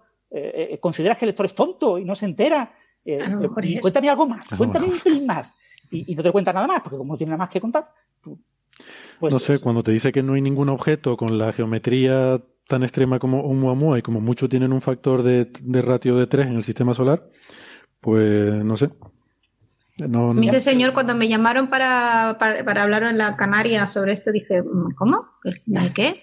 Oumuamua, otra vez, Oumuamua, si esto ya es de, de 2017 no pasa tiempo ni nada, y dice, no, es que este, me pongo a mirar y digo, contra, el amigo otra vez, venga, otra vez a la tele, a decirle a la de la Canaria, no, no, que me tiré 10 minutos diciendo que no era una nave y me dice la tía, entonces estamos ante la primera evidencia clara de una visita alienígena. Y yo, no, ¿para quién hablo? ¿Que hablo en chino qué pasa aquí? me salió un no del estómago. Me salió. Yo me acuerdo, eso fue muy, fue muy gracioso. acostumbrado a que ciertos medios consideren que lo obvio no, no, no, o sea, lo único importante son los propios sesgos, ¿no? Eh, esto es una nave alienígena, sí o sí. Y mm. hasta que no me digas que es una nave alienígena, entonces eh, ha, pretendido hacer bueno. en su libro, ¿no? El, pero lo plantean yo digo, manera muy, muy rara, ¿no? Y, y, plantear la idea de que hay que buscar vida, pues muy bien, y, algunas de las ideas que plantea, pero no te deja nada, o sea, no te da, no te deja un pozo que digamos, tú dices, bueno, pues este libro lo, mm, ya considero como un libro que, que plantea una, una visión nueva o aporta algo al tema de la búsqueda de vida inteligente. No aporta absolutamente nada. ¿no? Mm. Más allá del libro, a mí lo que me sobran son sus declaraciones, que la verdad es que se las podría ahorrar. Tiene que vender el libro, claro. Por cierto, sí, pero hombre, salpicando porquería ahí donde por donde va, es que también que es gratuito, ¿sabes? Y hay una más que hay una más que no hemos mencionado, que es la de los astrobiólogos, que se, me olvidó traer algún astrobiólogo, porque también, por, por si no ha molestado suficiente gente en la entrevista, hay un momento en el que dice muy de pasada, eh, simplemente como un eh, interjecta, ¿no? En medio de la pregunta, para decir, por cierto, estoy escribiendo con eh, uno de mis postdocs que es Manas Billingham. Un libro de texto, dice, sí, el tío. Un libro de texto de mil páginas que va a sentar los cimientos de la búsqueda de vida. Ojo, no de búsqueda de vida tecnológica, que sobre eso, bueno, puede ser porque no hay mucho hecho y tú puedes citarnos. De búsqueda de vida primitiva y avanzada, dando a entender que, olvídense ustedes de todo lo que. La, astrobiología, olvídense ustedes porque yo estoy escribiendo un libro. Que por cierto, yo lo sabía porque el año pasado me escribió Lingham para pedirme permiso para usar eh, datos de, mi paper para ese libro. Entonces sabía un poco de lo que iba, supongo que ya se puede decir. Pues sí, está escribiendo un libro que va a ser el, libro de texto que va a sentar los cimientos de la astrobiología. Pero vamos a ver, eh. este hombre, ah, y luego dice que hay que ser humilde y modesto. Pero es que, vamos a ver. Que dio hasta la editorial, si es que es una máquina. Yo, de verdad, ¿cómo se puede decir tantas cosas en 25 minutos de entrevista? O sea, este señor... Mm, me quito sombrero. Ah, Ahí, lo, tenemos preparado, ¿eh? bueno, pero metió caña y se vendió Y, y además le dio tiempo hasta de cabrear, como de intensificarse, así, ponerse muy intenso con, con muchas cosas. Y de, bueno, no sé. Bueno, de todas formas, me gustaría, por ir concluyendo, eh, tranquilizar a la gente en el sentido de que no es cierta la impresión que él quiere dar a entender de que los, la comunidad científica suprime ideas sobre búsqueda de inteligencia alienígena.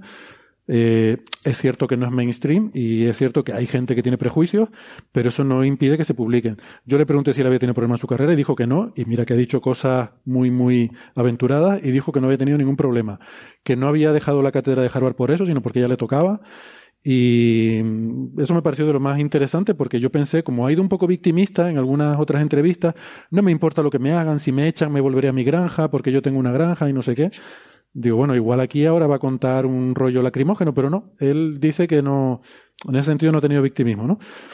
Eh, las cosas se publican. Mm, de hecho, es un tema que está empezando a coger auge, ya lo hemos contado aquí en Coffee Break, que, porque bueno, a mí personalmente me gusta mucho.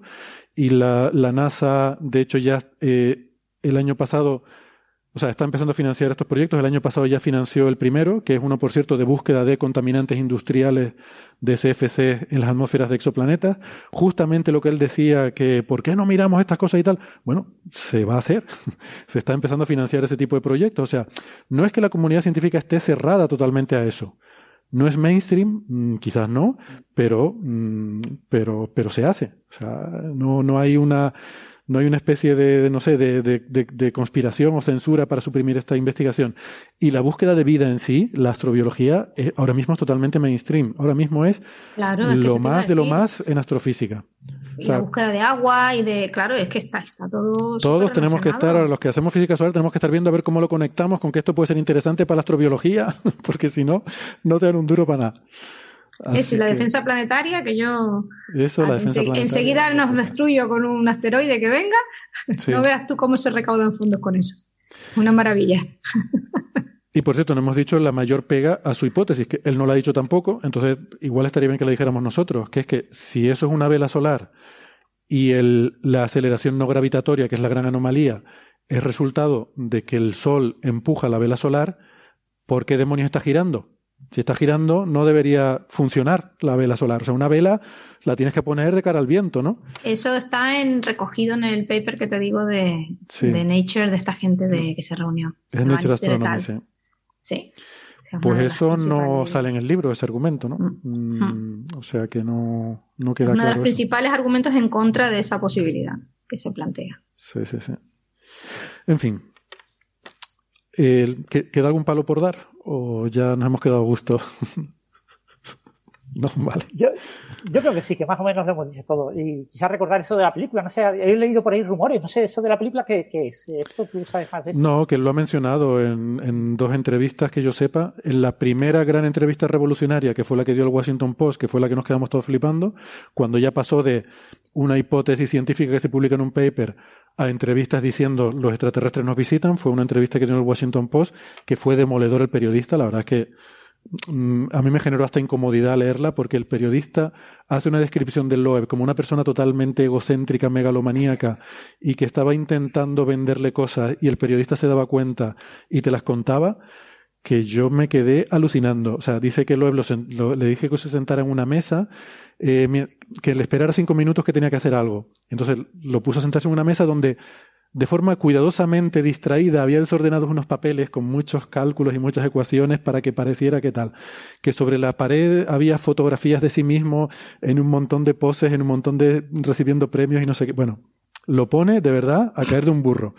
A mí me dio un poco de vergüenza ajena leer esa entrevista, la verdad, y tampoco sé si está bien cuando alguien tiene la deferencia de concederte una entrevista que tú le hagas semejante eh, estropicio, pero bueno, eso ya es periodismo, yo ahí no, entro ni salgo, ¿no? A lo mejor está bien desde el punto de vista periodístico, pero ahí él menciona por primera vez que eh, dice el periodista que entre las cosas que le dice para engrandecer su figura, le dice que varias eh, productoras le han contactado para hacer una película. Y en la otra entrevista reciente que dio, de, la, de mucho impacto, que la dio para Scientific American, también dijo que había tenido interés por hacer una película y que esperaba que Brad Pitt interpretara su personaje así de forma eh, jocosa, eh, de broma, pero que, no sé. Eh, En fin.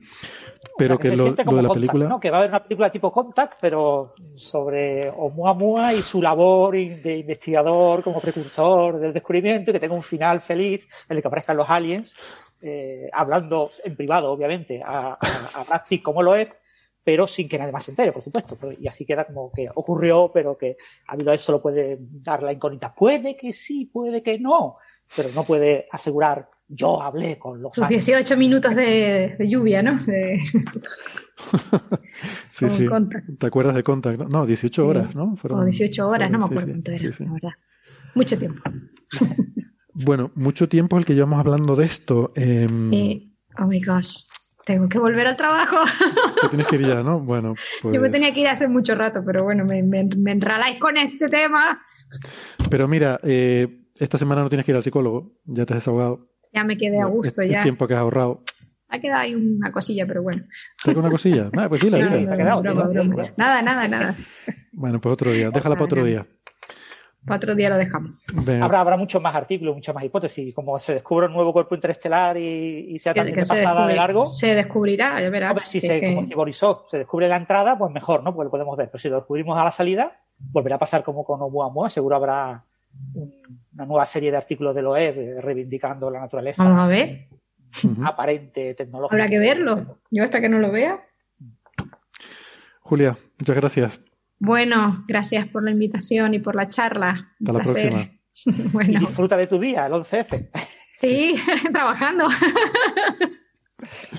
bueno, chao. Chao, chao. Las pobres mujeres científicas, como además tienen que estar en comités y todo, como son pocas, eh, pero los comités y los tribunales y los- las- todas las reuniones tienen que ser paritarias, pues las pocas que hay tienen que estar en todo. En todo, sí. Con lo cual es más difícil también competir y producir para estar en el... La verdad que es todo complicado. Bueno, em, no sé si quieren rápidamente hablar de, de alguna otra noticia, ¿no? Tenemos eh, un paper, lo que pasa es que tenemos poco tiempo. Gastón, lo dejo de tu, a tu criterio. Eh, no sé si quieres contar rápidamente lo de este agujero negro eh, que estaba activo y que, y que ha dejado de verse, eh, o, o crees que sería mejor otro día tratarlo en más profundidad y Sí, quizá, quizá otro día. Quizá lo Sí. más, lo más interesante es una de las cosas que, que proponía Francis, eh, que propuso también esto. Francis propone un montón de temas. No sé cómo, te- cómo le da el tiempo. Eh, no, es esta observación de, de la supernova. el remanente de supernova. quizá la, Sí. La, prim- la primera supernova 1A eh, X, ¿no? Estas que, son explosiones termonucleares no tan violentas como la de una supernova 1A. Y al parecer es la primera que se observó en la galaxia. Brevemente, si querés, podemos hablar de eso. Vale, me sí. que- Ujú. más. Eh, es que en Sagitario, o sea, en la constelación de Sagitario, donde está el agujero negro, donde está el centro galáctico, en particular está el agujero negro Sagitario A estrella, que es este centro, el agujero negro del centro galáctico. Eh, bueno, estaban observando en Chandra, ¿no? en el observatorio de rayos, había muchos observatorios, pero en particular se obs- estaban observando en eh, los observatorios de rayos X, el centro galáctico, y durante una, una de estas campañas de casi un poquito más de un mes, habían notado ciertas eh, peculiaridades, no diría anomalías, no llega, peculiaridades en, en una región cercana, un poco al este, por eso eh, esta, esta, este objeto que he observado, Ma- que más anomalías. supernova, Vamos otra vez a, vamos otra vez con las anomalías y con Claro, claro. Ah. No, en este caso una peculiaridad cerca del, del espectro en rayos X. Era lo que parece ser un, y es probablemente un, un remanente de supernova, la, espectros- la, la espectroscopía es un poco peculiar, dando síntomas de que quizá esa explosión, a la que se recibe el nombre de Sagitario A East, porque está al este del centro galáctico, eh, pero cerca del centro galáctico, era, es un remanente de una supernova, no de tipo 1A, que son las, quizás las más famosas, porque son las que se usan como candelas cósmicas, porque son universales en su explotar, entonces es otro tema que podemos hablar otro día, y seguramente habíamos hablado muchas veces. Pero este es otro tipo de, de supernova, pero relacionado que es 1AX, que son, eh, las supernovas son, eh, en particular, las tipo 1A, que se pueden dar por, por ejemplo, eh, una, una, una enana blanca que le robe materia a una compañera o que colisione con otra enana blanca y eso genera una explosión eh, co- con, una, con una luminosidad muy, muy, muy universal, por eso se usan como candelas y genera una reacción termonuclear y es una gran explosión. 1AX es un tipo de supernova que se conocían pero no en nuestra galaxia, es, es un mecanismo un poquito distinto, donde típicamente una nana blanca, tampoco se entiende muy bien, pero una nana blanca eh, acreta mucho, mucho helio. Lo cierto es que eh, explotan, pero no tan violentamente como una supernova tipo 1A. Las 1AX explotan y a veces incluso no destruyen totalmente la estrella y queda como una especie de estrella zombie y medio moribunda después. Eh, no se había observado ninguna, ninguna supernova 1AX en nuestra galaxia. Y ese es el remanente de lo que parece haber sido una. La, forma brevemente en la cual la gente sabe que debe ser eso es porque como su explotar es distinto, la reacción termonuclear no es tan violenta como en una supernova tipo 1A, Francis me corregirá si creo que leyó el artículo, entonces la, también eso se ve reflejado en la diferencia de abundancias de, elementos. Por ejemplo, hay mucho más manganesio por hierro o mucho más níquel por hierro que una supernova tipo 1A. Entonces, de eso daba cuenta esa inusual espectroscopía, digamos, o sea, la, presencia de elementos ahí es, es indicadora eh, de una supernova tipo 1A eh, X y sería la primera observada en nuestra galaxia, el primer remanente de tal supernova observada en nuestra galaxia. Eh, no sé si eso podemos decir como resumen general de ese, pero quizá Francis tenga más detalles. Mm. Sí, un buen resumen. Sí, yo no tengo mucho más detalles que contar, la verdad. Digo esto porque capaz está la noticia, decía que capaz que valía la pena mencionarlo porque está la noticia por ahí y nuevamente, depende de cómo se lea, es observar una explosión en el centro galáctico, ¿no? Entonces, claro. decir, ¿está todo bien? está todo bien. Sí, como, como noticia, claro, son noticias que a nivel de titulares pues llaman mucho la atención, ¿no? Después a nivel técnico el gran problema es el, tema de, caracterizar bien eh, esos remanentes, ¿no? y caracterizar eh, cuál es su posible origen. Ahí hay muchos campos magnéticos. Me parece interesante por el tema de los campos magnéticos, que es un tema que es recurrente en los últimos episodios del programa, hablar de campos magnéticos a diferentes niveles. Y, aquí estos eh, eh, le llaman vientos, ¿no? en el propio título de la, del artículo eh, vientos de, magnéticos. ¿no? Entonces, lo que tenemos son campos eh, rayos X, una señal rayos X eh, hard, fuertes, o sea, más energéticos y, rayos X suaves, y tiene una señal que, que bueno, la cuestión es cómo la interpretas, ¿no? Y interpretar este tipo de señales pues no es fácil, ¿no? Y como comentas, pues parece que este tipo de supernova parece la más razonable.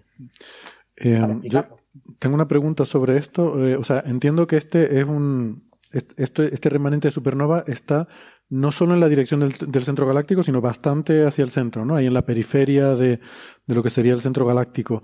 Eh, entonces, eh, eh, esto se puede observar de forma directa en el óptico barra o, está demasiado ocultado por las nubes de polvo que solamente se puede ver a lo mejor en el infrarrojo o, en rayos X. no estoy muy seguro de cómo se podría observar esto. Estas observaciones son en rayos X, yo no lo sé, no sé si, si es visible en el óptico, eso es un detalle que no, que no sé, yo creo que no, pero no sé. Eh, esto son observaciones de Chandra, mm. rayos X. Y... Creo que fue una campaña de 35 días de observación del centro galáctico y lo vieron medio de casualidad, mm. eso entiendo, ¿no? no yo más que leí el paper y. Sí, yo creo que por sus características en óptico debe ser extremadamente difícil, pero yo como no soy astrónomo no sé si, si, si había algún tipo de evidencia previa. En el artículo este no la menciona. Mm. Sí, yo me imagino también que será que, en el óptico no se verá, ¿no? Pero de hecho es que hasta me sorprende que en rayos X se pueda ver, supongo que los rayos X penetran eh, esas nubes. Eh, bueno, sí, curioso. Los espectros energéticos son bastante continuos, quiero decir que marcan todo un, amplio rango y con bastante detalle los espectros de Chandra. O sea, no es que haya una ventana, una pequeña región, sino que hay todo un espectro amplio. A mí me encanta porque yo no sé mucho de astronomía, entonces cuando hablo con gente como, como Héctor, eh, fíjense que la preocupación es la contraria a la, a la, que una persona neófita como yo tendría. Él dice, me sorprende que se pueda ver, y en cambio la reacción de otras personas como yo, que no sé más que soy un diletante de astronomía, miraría y diría, eh, ¿por qué no? ¿No lo vieron antes? Estaba en el centro galáctico.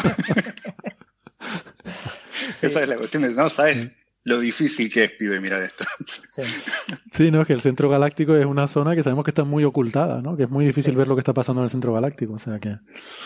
Bien, bien.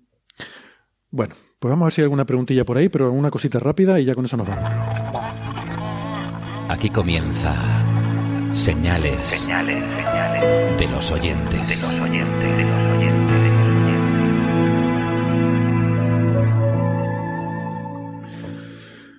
Venga, eh, un par de preguntitas y son breves, no sé si hay alguna por ahí. Mira, nos apunta em, Bruno Jiménez, al cual saludamos. También veo que está, o estaba Alberto Corbí por el chat, también lo saludamos. Ay, Alberto Parisi. Eh, ¿Qué haces ahí, Alberto? Pensé que estabas liado y no podía apuntarte hoy. Bueno, em, nos apunta Bruno Jiménez que dice, los rayos X se absorben por todo. Sí, efectivamente. Vale. Pregunta de Esteban Pa. ¿Hay alguna posibilidad de probar experimentalmente la teoría de cuerdas? ¿Se podría probar con el HL-LHC, el LHC de alta luminosidad? Eh, Eso para ustedes. No, yo diría que no. O sea, hay, hay, que aclarar esto. La teoría de cuerdas tiene, tiene. No la conocemos lo suficiente como para saber en, eh, su, su, cantidad de vacíos. Tiene una cantidad, ¿Qué quiere decir un vacío primero? Quiere decir, eh, de todas las soluciones a las ecuaciones de la teoría de cuerdas, digámoslo así, hay muchísimas. Una, de esas es la que describe el mundo en el que nosotros vivimos, se supone. Ya es difícil per se encontrar una solución que se parezca al mundo que vivimos, pero hay muchas otras. Entonces, en algunos de esos escenarios, algunos muy, muy, muy, eh, que hay que trabajar mucho para armarlos, eh, podría eh, alguien especular con que las dimensiones extra que la teoría de cuerdas predice sean poco grandes. Grandes significa igual eh, escalas explorables por aceleradores futuros, ¿no? Igual son muy pequeños. Pero en los, en los, en los escenarios más eh, eh, ortodoxos, razonables de cuerdas, no, no. No, porque no es un problema de que la teoría sea per se no comprobable, no es eso, no es que no sea falseable o algo así, por ejemplo, predice cosas como la supersimetría, pero el problema es que la escala a la cual es muy, muy alta. Eh, entonces, no, no, bueno, es una limitación tecnológica. Y ese es un problema de la teoría. No, no como teoría, no es que es un, problema que la invalide como teoría física en absoluto, ¿no? Pero es, una, es un problema porque uno dice, bueno, igual me gustaría tener algún tipo de, de, de comprobación, digamos, de las predicciones que hace la teoría, comprobación que yo el día de mañana pueda al menos especular que en generaciones futuras de partículas logre.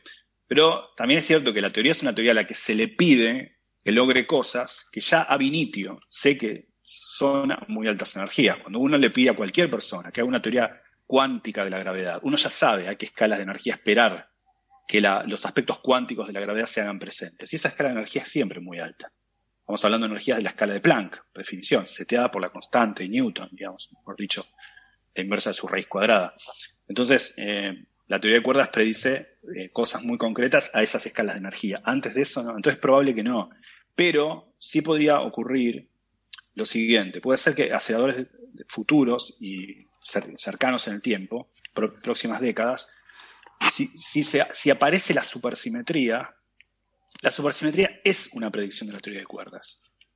No es la única teoría que predice la supersimetría, no es que uno prueba.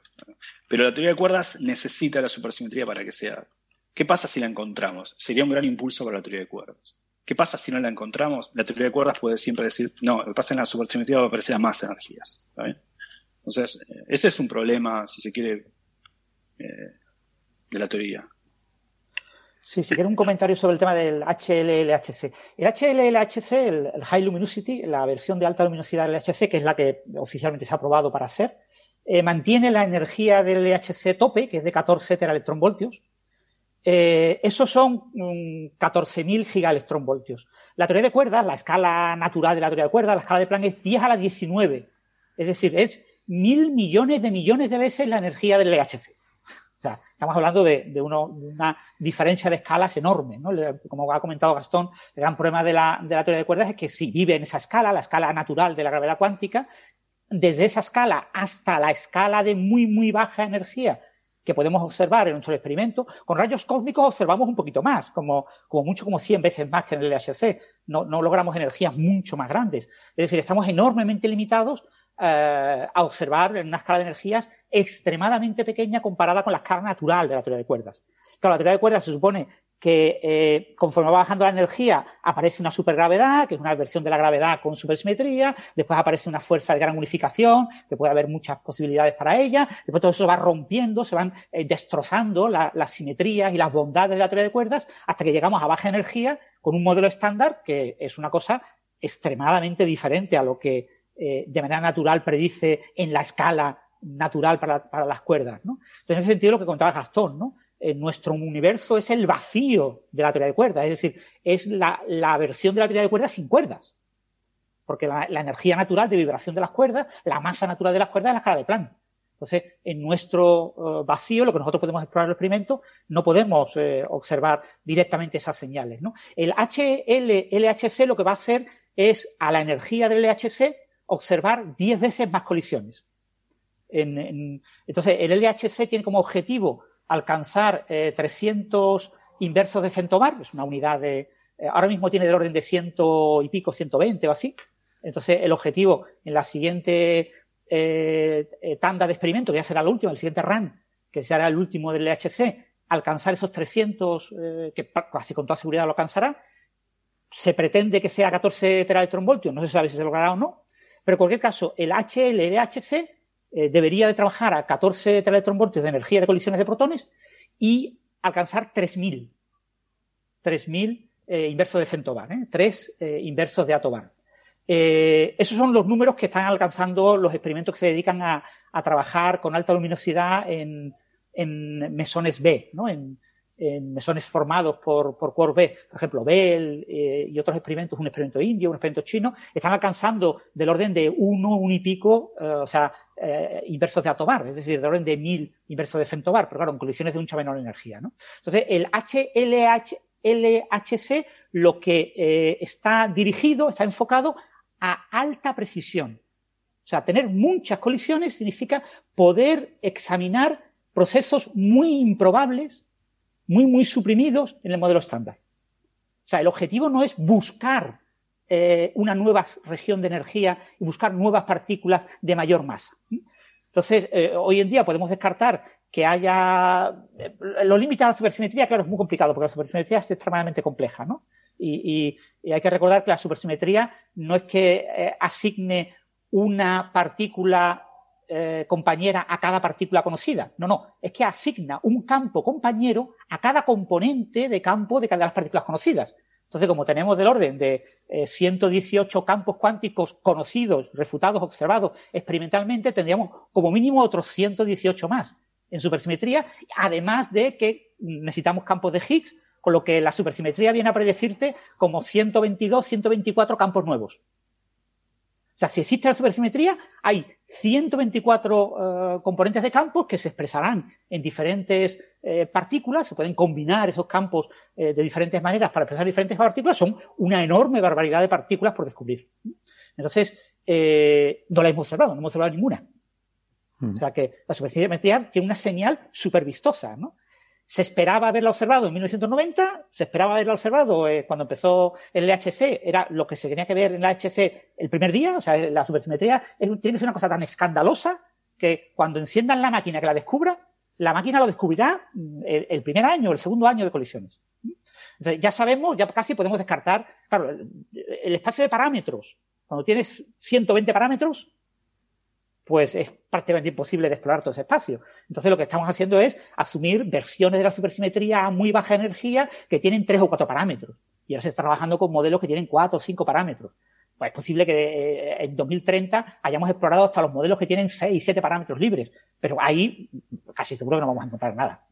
Entonces, el, la supersimetría eh, y encontrar mm, partículas de mayor masa, como las que resuelven la anomalía de los mesones D, que ya hablamos alguna vez, eh, que el LHC ha observado algunas anomalías, ¿no? Y no tenemos explicación fácil para ellas, ¿no? Eh, la, la, explicación de consenso y la, la digamos, la, la, más parsimoniosa es que no entendemos la interacción fuerte y entonces eh, cuando la entendamos mejor explicaremos estas pequeñas anomalías. Pero bueno, hay unas pequeñas anomalías en procesos muy raros pues eso eh, eh, requiere fundamentalmente luminosidad, colisiones. Y eso es lo que nos va a dar HL-LHC. Muchas más colisiones para poder eh, estudiar los procesos muy improbables, hacerlos un poquito más probables. Pero no nos va a, a, permitir explorar pues, partículas que puedan explicar algunas de estas anomalías que probablemente tengan masas por encima de los 10 teraelectronvoltios y requieran un colisionador de como mínimo 30 teraelectronvoltios. Un colisionador de, de hadrones la energía máxima que puedes lograr en la mayor parte de los procesos es del orden de un tercio de la energía de colisión. Entonces, si tienes 14, pues lo divides entre 3 y te quedas, pues, como mucho, cosas exóticas como los agujeros negros, las dimensiones extras, puedes llegar a 5 teletronvoltios por ahí, que es casi la mitad, pero en, cosas de partículas eh, no llegas a mucho más de un tercio, o sea, 3, 3 y pico. Eso es lo mm. máximo que puedes esperar encontrar eh, en partículas, ¿no? Claro, mm, eso ya, pues, casi lo hemos explorado, porque si exploras hasta 2, pues eh, en los próximos 10 años alcanzar hasta 3 o 3 y pico, pues no te aporta mucho más. El salto era pasar de 0,1, 0,2, que es lo que teníamos, hasta ese 2, que es lo que hemos hecho hasta ahora con el HC. Muy bien. Pues muchas gracias. Con esto terminamos por hoy y nos volvemos a ver la semana que viene. Les recuerdo que seguimos con el ciclo de conferencias de Cosmos y el legado de Carl Sagan. Em, esta semana tenemos la de Jorge Pla García, precisamente sobre Marte, Blues para un planeta rojo, el episodio 5 de Cosmos. Eh, y luego haremos ya un descansito de dos semanas y retomamos de nuevo las conferencias a partir del 5 de marzo. Todas estas conferencias se pueden seguir en directo en YouTube, se pueden dejar preguntas, comentarios, etcétera, exactamente igual que si estuvieran en la sala. Así que les invitamos a que la sigan por YouTube. Em, y como digo, están disponibles también las anteriores, los otros cuatro episodios anteriores. Son conferencias en las que se repasa lo que se, bueno, lo que se contó en cada uno de los episodios de Cosmos y se hace una actualización por un experto en la materia de qué es lo que ha cambiado, qué es lo que hemos aprendido en estos últimos 40 años, más que nada para darle envidia a Sagan eh, y decirle, mira, Todas estas cosas tú no las sabías y nosotros sí. Así que si bien esas charlas van a poder saber más cosas de las que sabía Carl Sagan y les tendrá envidia. Eso es mañana día 12 de febrero, ¿a qué hora? Eh, a las eh, 7 horas canarias, a las 8 peninsular. Em, de todas formas, si van al, al vídeo de YouTube, el enlace de YouTube les pone eh, la hora a la que será la emisión en su zona horaria y con el, un contador con el tiempo que queda más o menos una hora, porque el redondeo no, no se lo ocurrieron mucho y redondea mal. Así que el redondeo está mal dentro de una hora. Pero bueno, les pone también la, la hora local en la que se emite la, la conferencia. Ya les digo, eh, las 8 hora peninsular, las 7 en Canarias. Y otras horas en otras partes del mundo, eh, búsquenlo en Google. Pues nada, gracias eh, Gastón, Francis, gracias también a José, Julia y Noemí, gracias a todos los que han estado siguiendo eh, el chat. Veo que la conversación está siendo muy, muy rica y muy participativa. Siento no haber podido eh, seguirla con atención y gracias a todos los oyentes que nos han seguido eh, en el podcast. Nos vemos la semana que viene. Adiós. Adiós, que está muy bien.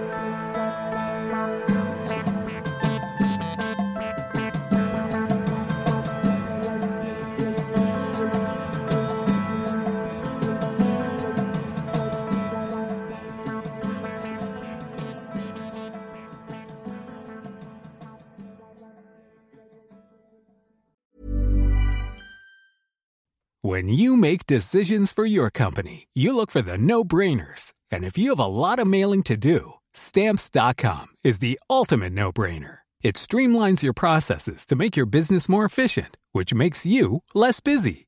Mail checks, invoices, legal documents, and everything you need to keep your business running with stamps.com.